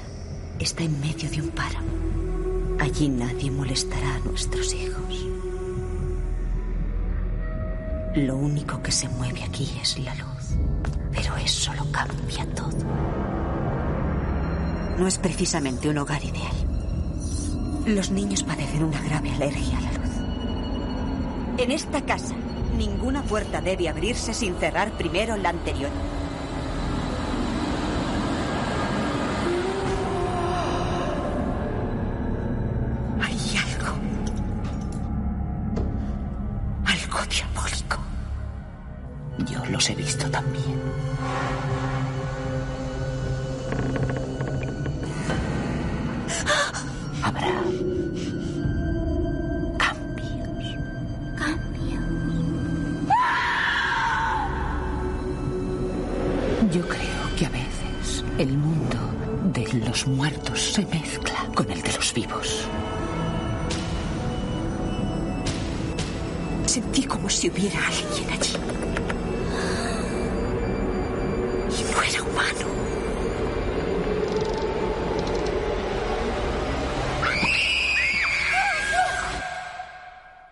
Primera película española, pero también primera película de Nicole Kidman que tenemos en Ah, Canal pensaba que decías...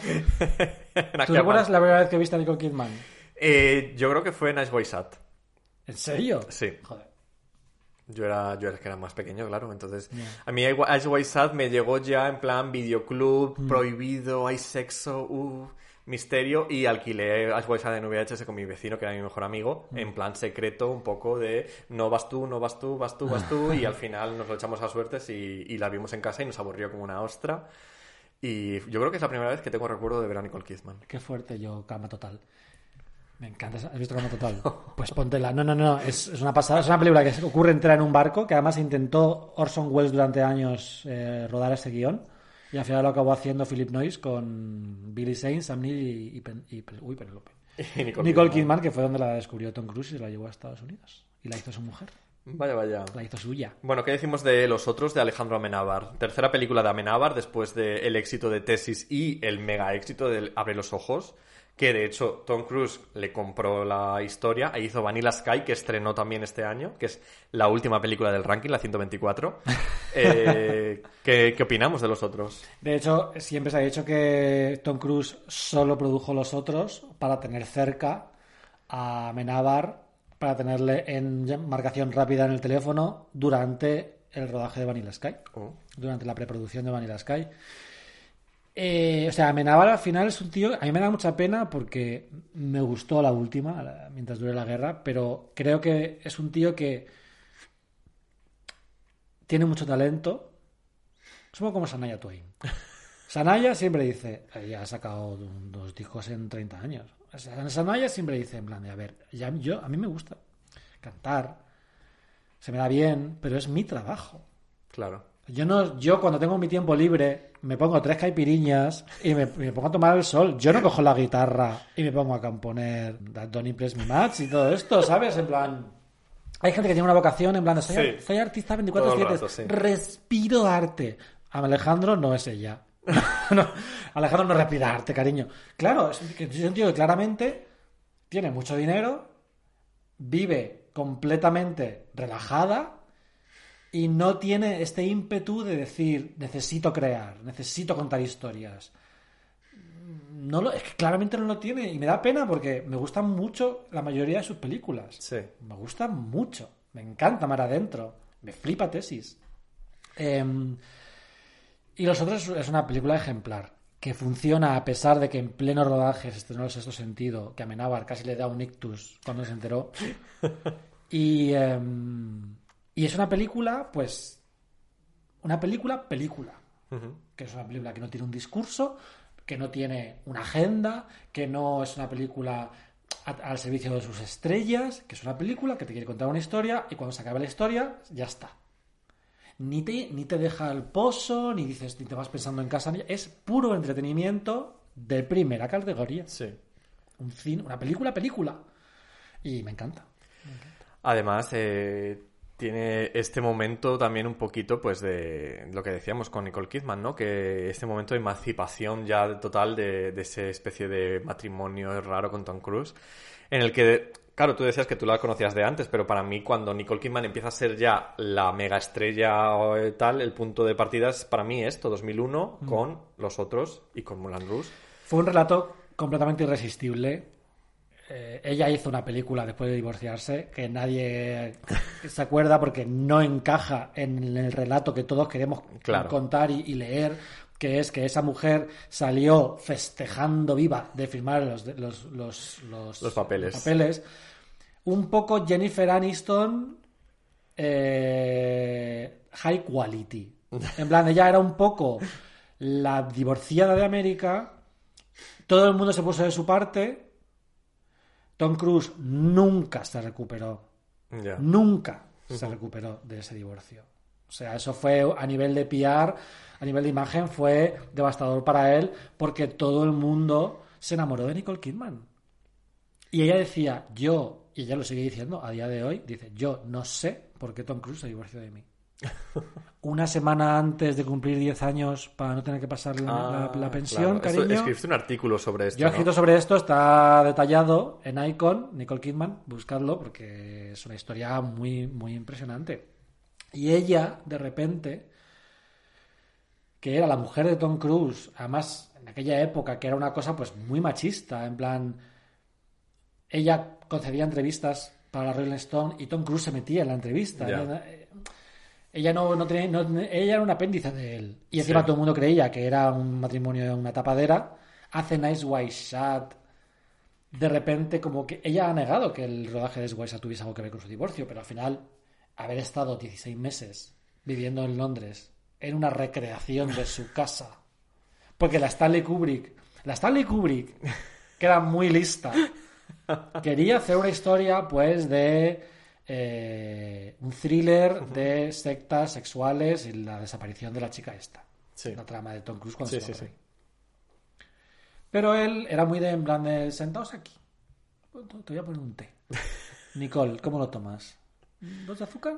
Dos de azúcar. Quedaos en mi casa unos meses. Entonces ellos lo dejaron todo para irse a vivir con Stanley Kubrick Stanley Kubrick empezó a ver la que tenían montada en ese matrimonio. Claro. Y Stanley Kubrick empezó a reescribir el guion como una hija de puta. Y claro, luego decían, el rodaje se alargó y eh, Harvey Keitel no pudo participar y pusieron a Sidney Pollack. Luego Jennifer Jason Leigh, sus escenas tampoco, y pusieron a otra actriz. Que el rodaje se, se retrasó, cariño, que estaba la Stanley ahí reescribiendo porque él quería contar, contar el derrumbamiento de un matrimonio por las psicosis sexuales del marido. Claro. O sea, qué genialidad es esa, que el tío construyó una recreación de su apartamento en Londres, en Pinewood.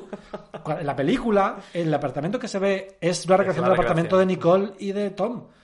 Y le decía, y dormían ahí ellos, se me han quedado a dormir aquí, que no molesta a nadie. Tom deja las monedas en la mesilla como hacía todas las noches, que yo pensaba, qué gracioso Tom Cruise llevando cambio, también te digo. Imagínate yo, Tom Cruise en blanco con la calderilla en el bolsillo, ¿no? Eh, y acabó el divorcio, acabó el rodaje y dijeron hasta luego. Y, se divorciaron como al- a los pocos meses. Entonces es irresistible pensar, aunque ella diga que no, es como cariño, tú creerás que no todavía, pero a día de hoy. Y luego de repente ella, cuando ella baja del columpio de Moulin Rouge, a cámara lenta y el mundo se para, porque el mundo se para en ese momento y todas se quedan mirando para arriba en plan el diamante de Sparkling Diamond. Todo el mundo ve a Nicole Kidman, a, a Satín por primera vez y tú como espectador sientes que estás viendo a Nicole Kidman por primera vez.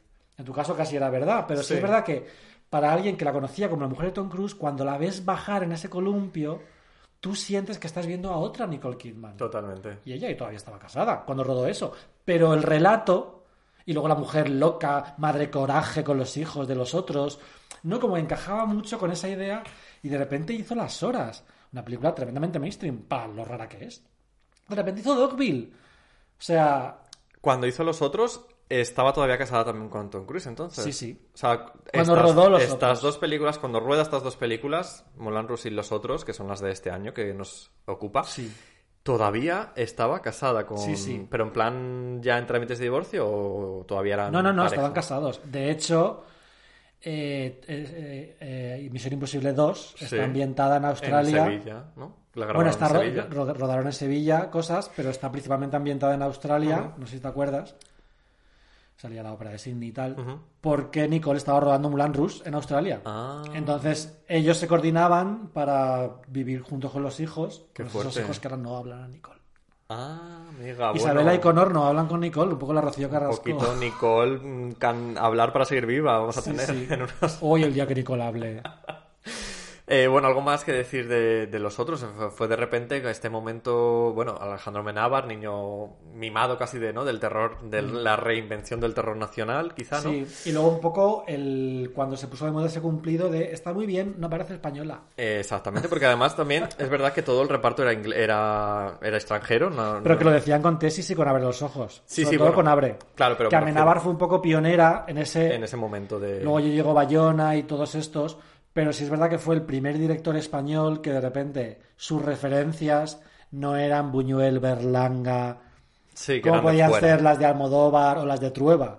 De repente era un chaval que había visto mucho Hitchcock, que había visto Brian De Palma, que había visto. mm, A mí me recuerda mucho a The Innocents con Deborah Kerr, la, el- Eh, la, sí. la estética de los otros. sí, sí, sí, es Y un poco la historia también, que es la, una, otra una vuelta de tuerca también, Sí. ¿no? Esa historia que es que han adaptado mil veces. Eloy de la Iglesia, por ejemplo, hizo una adaptación también llevándosela a su terreno queer. Sí, es verdad. Pero- Que lo iba a hacer Emma Suárez.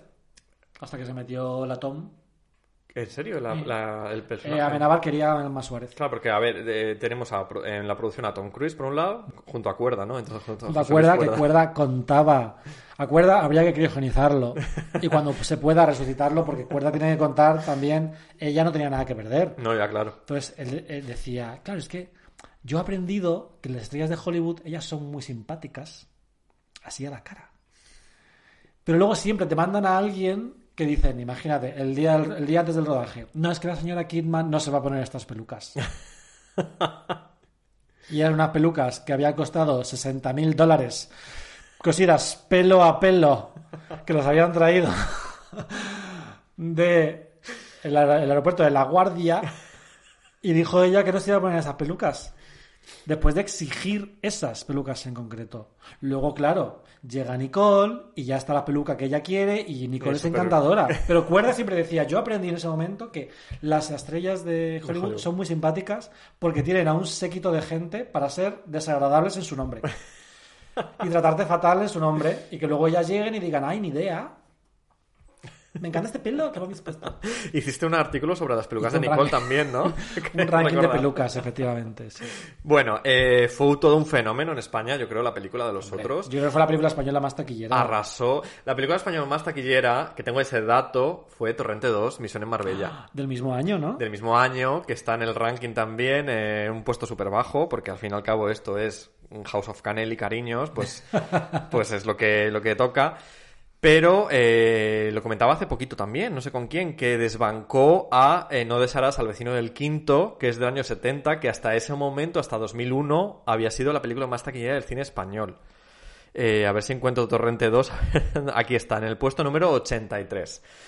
Eh, bueno, eh, los Goya, es lo que te quería decir. Arrasó totalmente en los Goya. Nicole Kidman estuvo nominada, pero no ganó. ¿Vino?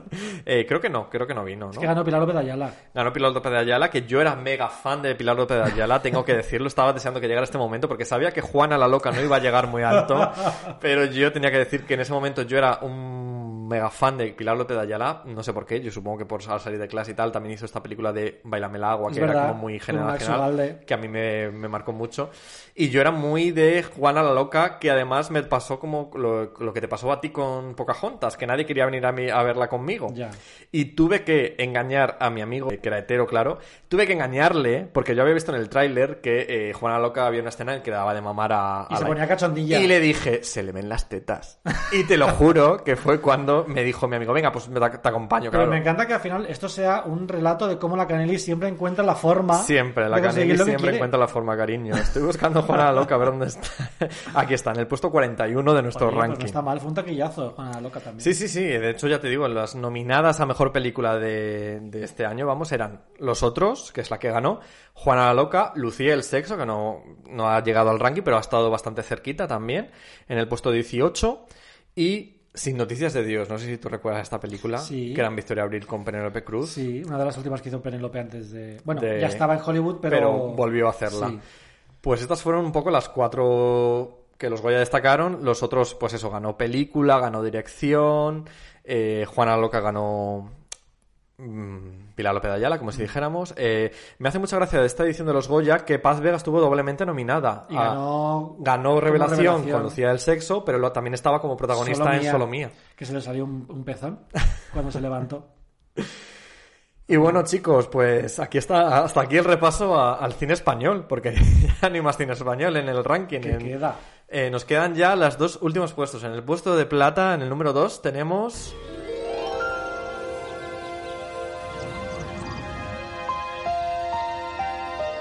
No puedes estar aquí. Márchate. Vete antes de que anochezca. Acércate.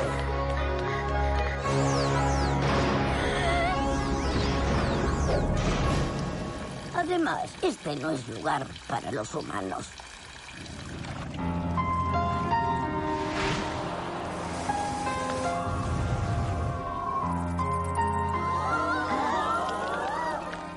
Jamás volverás a ver tu mundo.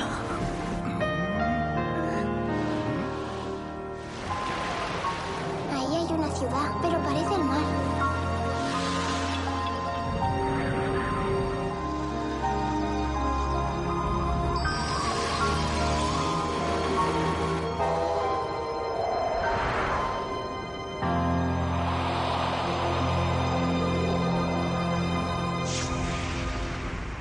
Viaje de Chihiro. ¡Onda! Se ha colado el viaje de Chihiro en el número 2. No me lo esperaba para nada. este momento Ghibli, que además yo creo que Totoro es de finales de los 80, en La princesa Mononoke ya había finales de los 90, pero yo creo que eh, el viaje de Chihiro es ya como la entrada de Ghibli en, en como En el en- mainstream. En, el mainstream, ¿no? Sí, en nuestro sí, imaginario también, que a partir de ahí ya todas se van estrenando en cines también. Y ganó el, ganó el, el Oscar el año siguiente, porque allí se estrenó en 2002. Ajá. Y de hecho, yo recuerdo con Mononoke que ya había gente di- reivindicándola, la princesa Mononoke, como que trascendió un poquito más allá de los fans del otaku, o como se llame, lo, lo estoy diciendo mal. y Chihiro ya fue en plan de, porque era Cookie. Chihiro era en plan, de- era Heidi. Yo la volví a ver hace poco y la verdad es que me gustó menos, que la- la- me pareció un poquito pesada, ¿no? Bájale. O sea, grita mucho esa niña, está muy desesperada. Sí es verdad que tiene mucha magia y que es muy bonito, pero al final hay una desconexión que a veces a mí me pasa como espectador occidental, que hay cosas del códigos de comunicación y de Que conducta no, que no pillas del todo. orientales que no pillo y, y me provoca mucha frustración y mucha ansiedad. En plan de, Sí. pero ¿por qué haces esto? ¿Por qué, por qué haces ¿Por así? qué te comportas así? Sí, ¿por qué eres así? No, hay personajes de Chihiro que no entiendo qué quieren, por qué están ahí. Y me provoca muchísima frustración. Mira, voy a aprovechar este momento porque no sabía por dónde meterla. Mm, No quería meterla, lo confieso, pero yo creo que sería injusto. Y es que ese, esa exper- es- ese sentimiento de por qué te comportas así, por qué eres así, a mí me pasaba mucho con un fandom que nació y que sufrí durante la universidad, que yo creo que me vas a dar la razón cuando te, te desvele el qué fandom era, que era ese fandom de las niñas que se creían la puta Amelie que no puedo con ella, de verdad, y digo, ¿por qué tenéis que ser así? ¿Por qué? Por favor, yo lo sufrí absolutamente en la universidad, porque además era la época Fotolog. Y era esta cosa de como que todas las chicas se, se pintaban los labios en plan, soy cookie, soy pispiretos. Y entonces de repente posaban en las fotos como con cara de sorprendida en plan, es que la voy a poner y no la van a ver, pero es, imaginaos, en plan de... En plan, como con cara de sorprendida y la Se manita... tapa la boca con sí, la manita. la boquita abierta en plan de... ¡Uh! Y la, y la boquita, y la, y la manita así, los deditos en la, en la boca en plan... Y ahí Marlango y toda esta pesca. No puedo con ella, de Fue verdad. insoportable. También te digo, Amelie, me parece una película fantástica. Original como una hija de la gran puta, porque es muy difícil hacer una película así de original. Ese fenómeno, porque fue un fenómeno como Sí, he visto sí, pocos. sí. El problema fueron las consecuencias. Exactamente. Yo siempre lo digo, yo, Amelie, además yo fíjate que yo soy, ya sabes que soy mucho de votar en Final Affinity, la, la, la puntuación y tal, a mí me sirve mucho para tener referencia, ¿no? Y yo la tengo un 7, pero odio, odio a Amelie con todas mis fuerzas. Y yo creo que es por eso, porque, porque toda la generación, o sea, todas esas niñas que se creían Amelie, que tenían el póster de Amelie en su habitación. O sea, eh, yo eh, de verdad eh, era superior a mis fuerzas, era como... uff, Tener el pelo corto no es una personalidad. Exacto. Eh, está en el puesto número 12, hasta a punto de entrar en el ranking. Es- Este es de esos ejemplos que yo decía, por favor, no quiero que entre en el top 10 y si entra, mm, ya me encargaré yo de hacer algo. Os digo que no he tenido que hacerlo, pero bueno. Luego es curioso porque Amelie funciona un poco como El, top- el tropo de la Manic Pixie Dream Girl, este rollo en plan, pues la, la chica, la Annie Hall, ¿no? El canon es Annie Hall, luego las imitadoras, pues Kate Winslet en Olvídate de mí. Natalie Portman en Beautiful Girls, que son chicas súper burbujeantes, súper luminosas, que por alguna razón se enamoran de hombres profundamente grises. es la Manic Pixie Dream Girl, ¿no? Pues Amelie está protagonizada por una Manic Pixie Dream Girl y confirma que lo que están esas tías es locas. Que claro que no se ve en plan de "Ah, cookie. ah". No, está loca. Señora, usted, medíquese porque está loca. Entonces, es muy, es muy interesante. Hay un. El podcast de Informe Semanal de Isa Calderón tiene. No me acuerdo qué programa es, pero habla sobre las Manic Pixie Dream Girl y habla sobre su experiencia intentando ser una de ellas y volviéndose absolutamente loca y todavía está pagando las consecuencias, que es brillante porque es verdad que tuvo un impacto en una generación concreta, la nuestra, eh, terrible, terrible. O sea, al final, una, una como que volvió lo después del grunge y tal, Sí. volvió como la, la, chi- la chica maquillada, peinada, el vestidito, que era un poco evocar un- una femineidad muy muy pasada de moda, muy Sí. arcaica, ¿no? Fíjate que estaba pensando justo ahora mismo, digo, es que la puta Meli, ah, perdona que diga así, eh, no quiero ser sonar grosero, pero es que de verdad que ha sido un- ha sido durante todos los 2000 para mí era esto. Y aquí Al final ha conseguido, de ella. ha conseguido que en el puesto número 2 estemos hablando de ella. Es que es súper icónica. Es que, hija de puta, ha ganado al final ella. Bueno, eh, el viaje de Chihiro, pues una delicia maravillosa, pero fíjate, me gustaría, eh, ya eh, vamos súper fuera de tiempo ya, pero quería, Cariño, esto lo decides tú. aprovechando que estamos hablando de anime, eh, no de otakus, eh, quería destacar de este año también la película Millennium Actress de eh, Satoshi Kon, que a mí la he visto hace poco, no, no la conocía, la conocí de hecho cuando ha empezado a votarla la gente, ha, estado- ha llegado al puesto 27, justo por delante de Tomb Raider, Madre mía. Angelina Jolie, Eh, y no la conocía y la he empezado a conocer. Ay, no, no la he visto, la estoy confundiendo con Perfect Blue, que es mi película otaku favorita. ¿Has visto Perfect Blue? Las showgirls de Sí, otaku. sí, sí, sí, claro, pero no, el, el Perfect Blue es de los 90, creo, Sí. ¿eh? Eh, No es. Millennium Actress está muy guay también. Yo Ay, creo pues que te voy a gustaría. Es, es- la historia es como de una actriz ya mayor, de un señor que es muy fan de una actriz, entonces como que le quiere hacer un documental a, a esa actriz ya mayor, y entonces como que esa actriz eh, le empieza a contar su vida, su carrera, y claro, u- utilizan mucho, muy guay el momento dibujos animados y tal de animación para a lo largo también un poco la historia de Japón, porque son estas películas así como muy históricas y tal, contar la historia y es una historia de amor al final. O sea, es, es muy bonita y de verdad que me ha encantado, no la conocía. Muchas gracias chicos por, a vos, por vuestras puntuaciones, pues he podido conocerla. Y quería aprovechar este momento también, Spirit Away, eh, del viaje de Chihiro, para, para decirle, y bueno, yo creo que ya vamos directamente, ya hemos hablado de ella a lo largo de, de todo el podcast. eh, Nicole Kidman también ha salido ya en el puesto número 3. En el puesto número 1 no podía ser otra que eh, pues la que todos estáis esperando, maricones, que os conozco.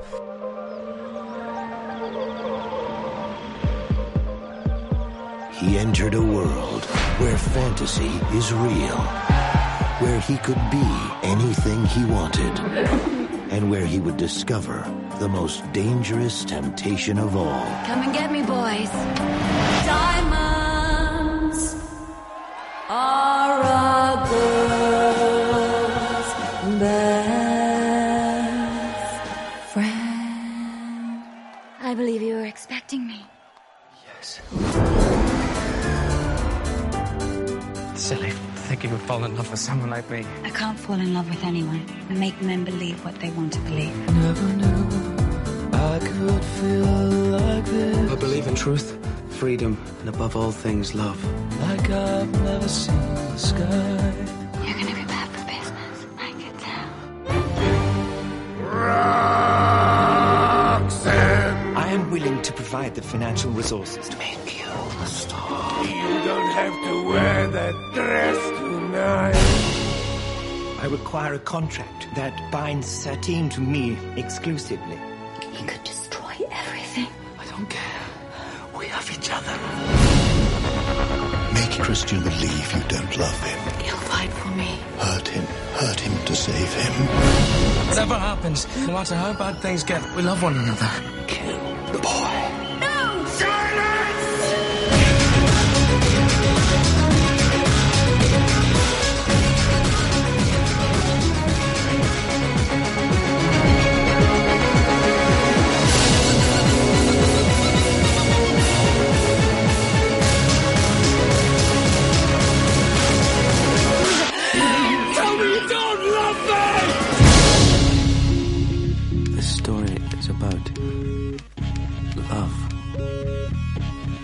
The Moulin Rouge. ¿Y qué decimos de Mulan Rouge? Madre mía, es que por dónde empezar. Moulin Rouge es una película con muchos detractores. La verdad es que me sorprende porque es verdad, últimamente los he empezado a ver, Javier Giner yo creo que está a la cabeza de esos detractores, pero yo hasta este momento, hasta hace poquísimo, vivía en mi burbuja en el que todo el mundo adoraba Moulin Rouge. Pues no, ya te digo yo que no. Eh, de hecho, ayer, ayer leía a Alfredo Murillo, Cortbex, decía que la había vuelto a ver por primera vez, era una de sus películas favoritas de la adolescencia, y que estaba teniendo un ataque de ansiedad, básicamente, con, con la película. Yo recuerdo ir a verla, porque mi hermana la fue a ver y le flipó tanto que me dijo, vamos la semana que viene, el Día del Espectador. Fuimos al a los cines Parque Oeste de Alcorcón.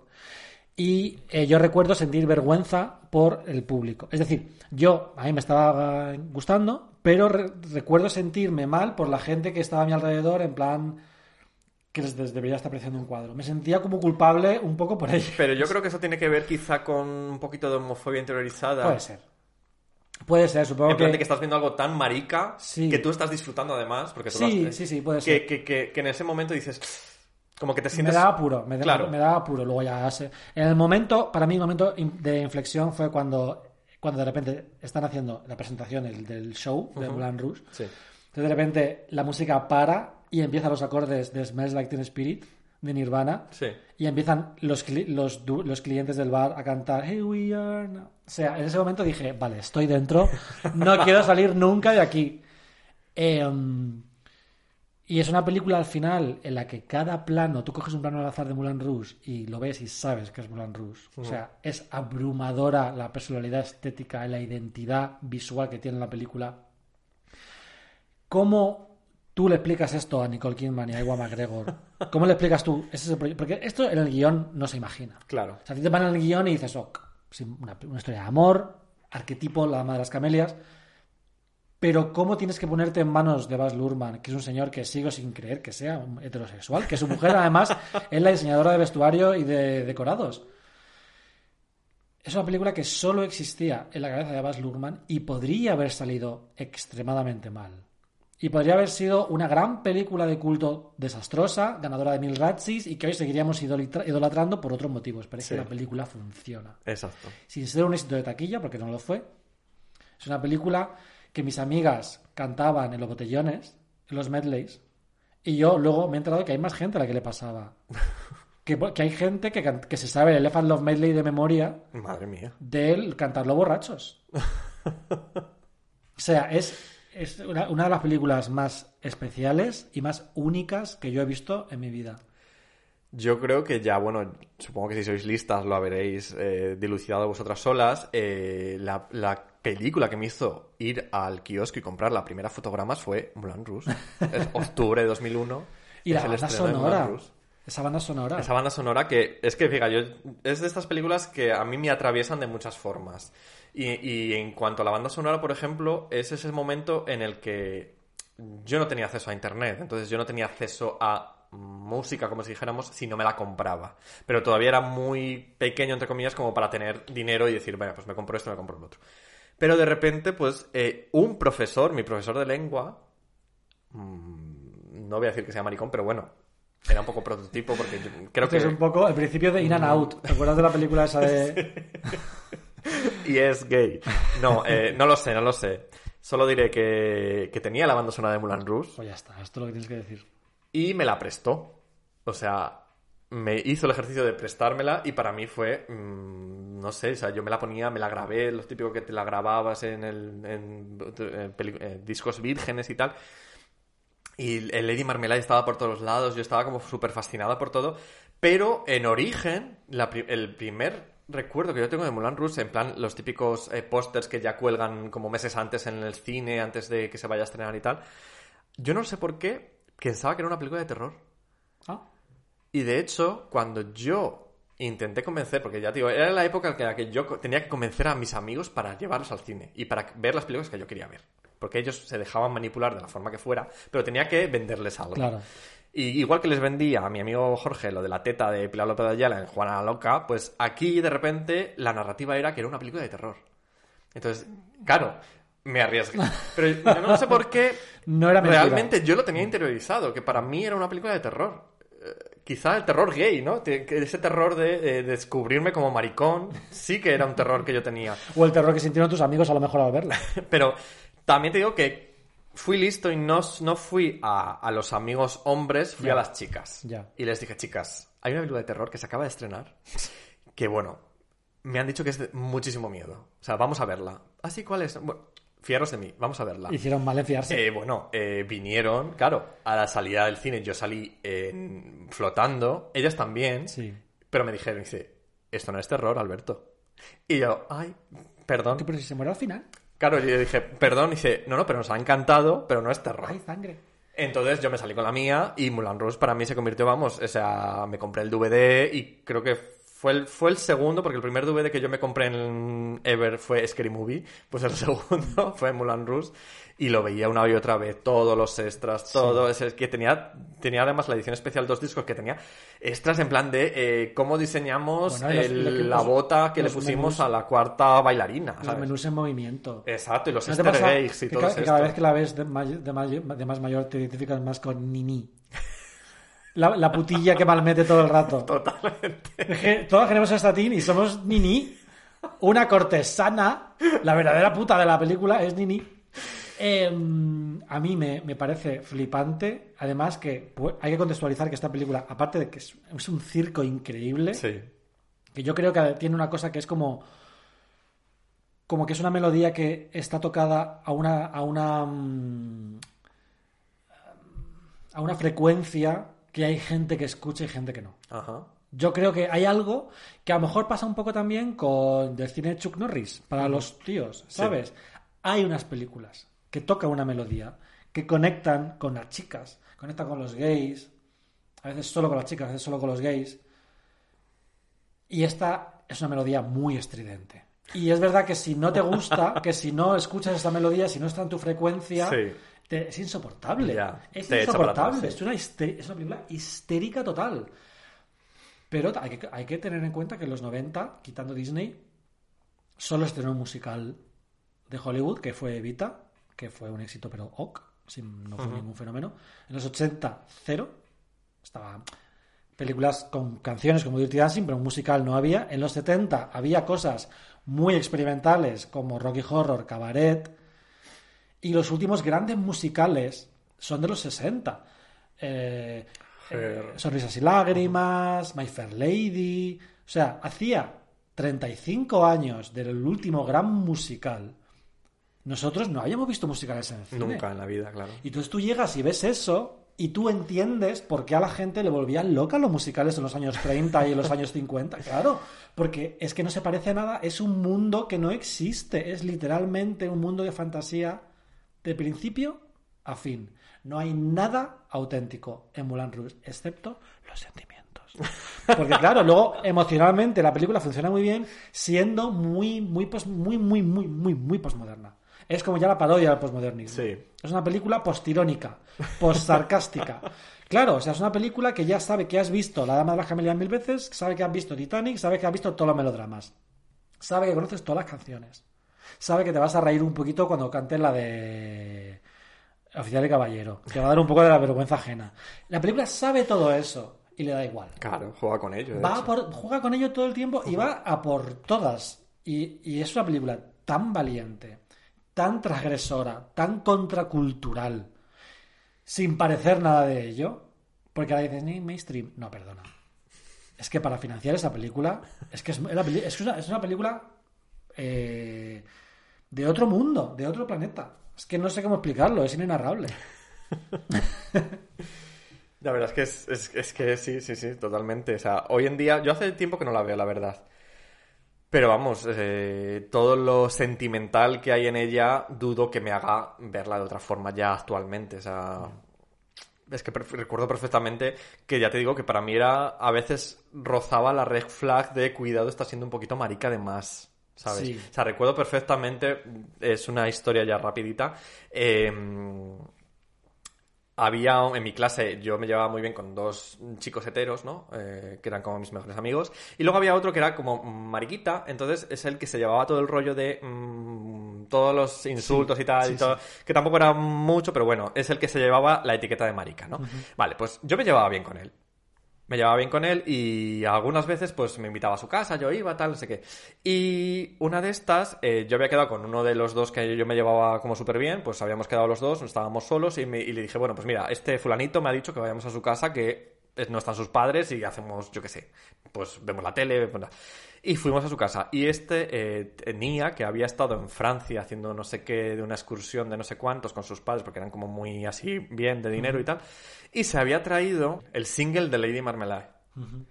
Que, que es que lo recuerdo perfectamente, que venían las cuatro así como en poses y tal, y el single de Lady Marmalade luego tenía como dos remix, y había un remix que también venía luego en el- la banda sonora que era como militar, como de marcha militar. Y yo recuerdo ese momento que, ponlo, ponlo, por favor, lo pone, y los dos nos vemos locas a bailar y a- eh, con el...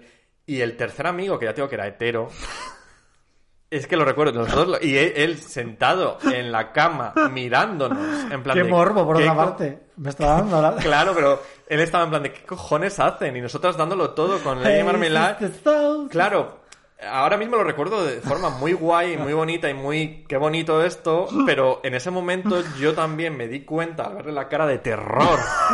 Eso sí que era terror. A mi amigo, el hetero, dije, ups, cuidado, bájale. Y claro, eso eh, a mí me hizo dejar de hablar con el otro.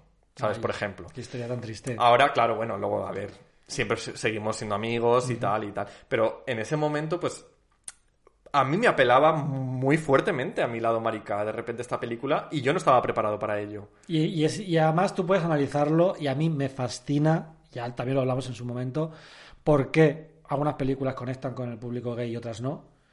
Y creo que por mucho que se investigue y se analice, hay algo que se llama magia que no se puede explicar. Tú puedes decir divas, música, colores, ok. Es un poco básico.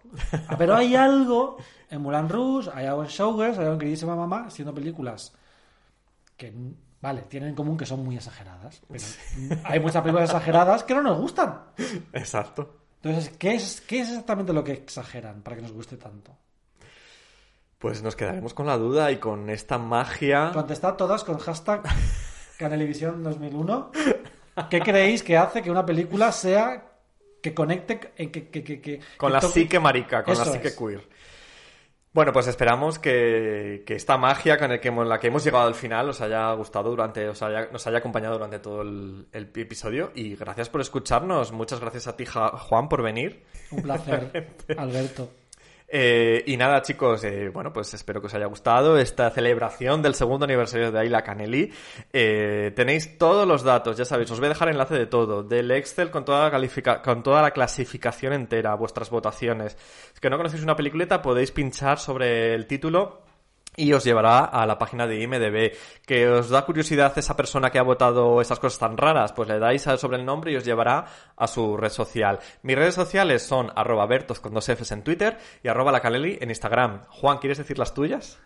Juan Sanguino. Pues Juan Sanguino, ya Y, sabéis. eh, Los buscadores ya si pones el nombre te sale. Ella ya, como es influencer, pues ya se da por hecho. Eh, bueno, si queréis, si os apetece, por este segundo aniversario, eh, pues pagarme un cafelito, o una propinilla, pues ya sabéis que también tenéis el coffee abierto, ko-fi barra Ayla Canelli. Podéis colaborar si queréis. Si no, pues no pasa nada, cariño. Eh, y nada más, un besito muy fuerte y cuidaros. Hasta la próxima.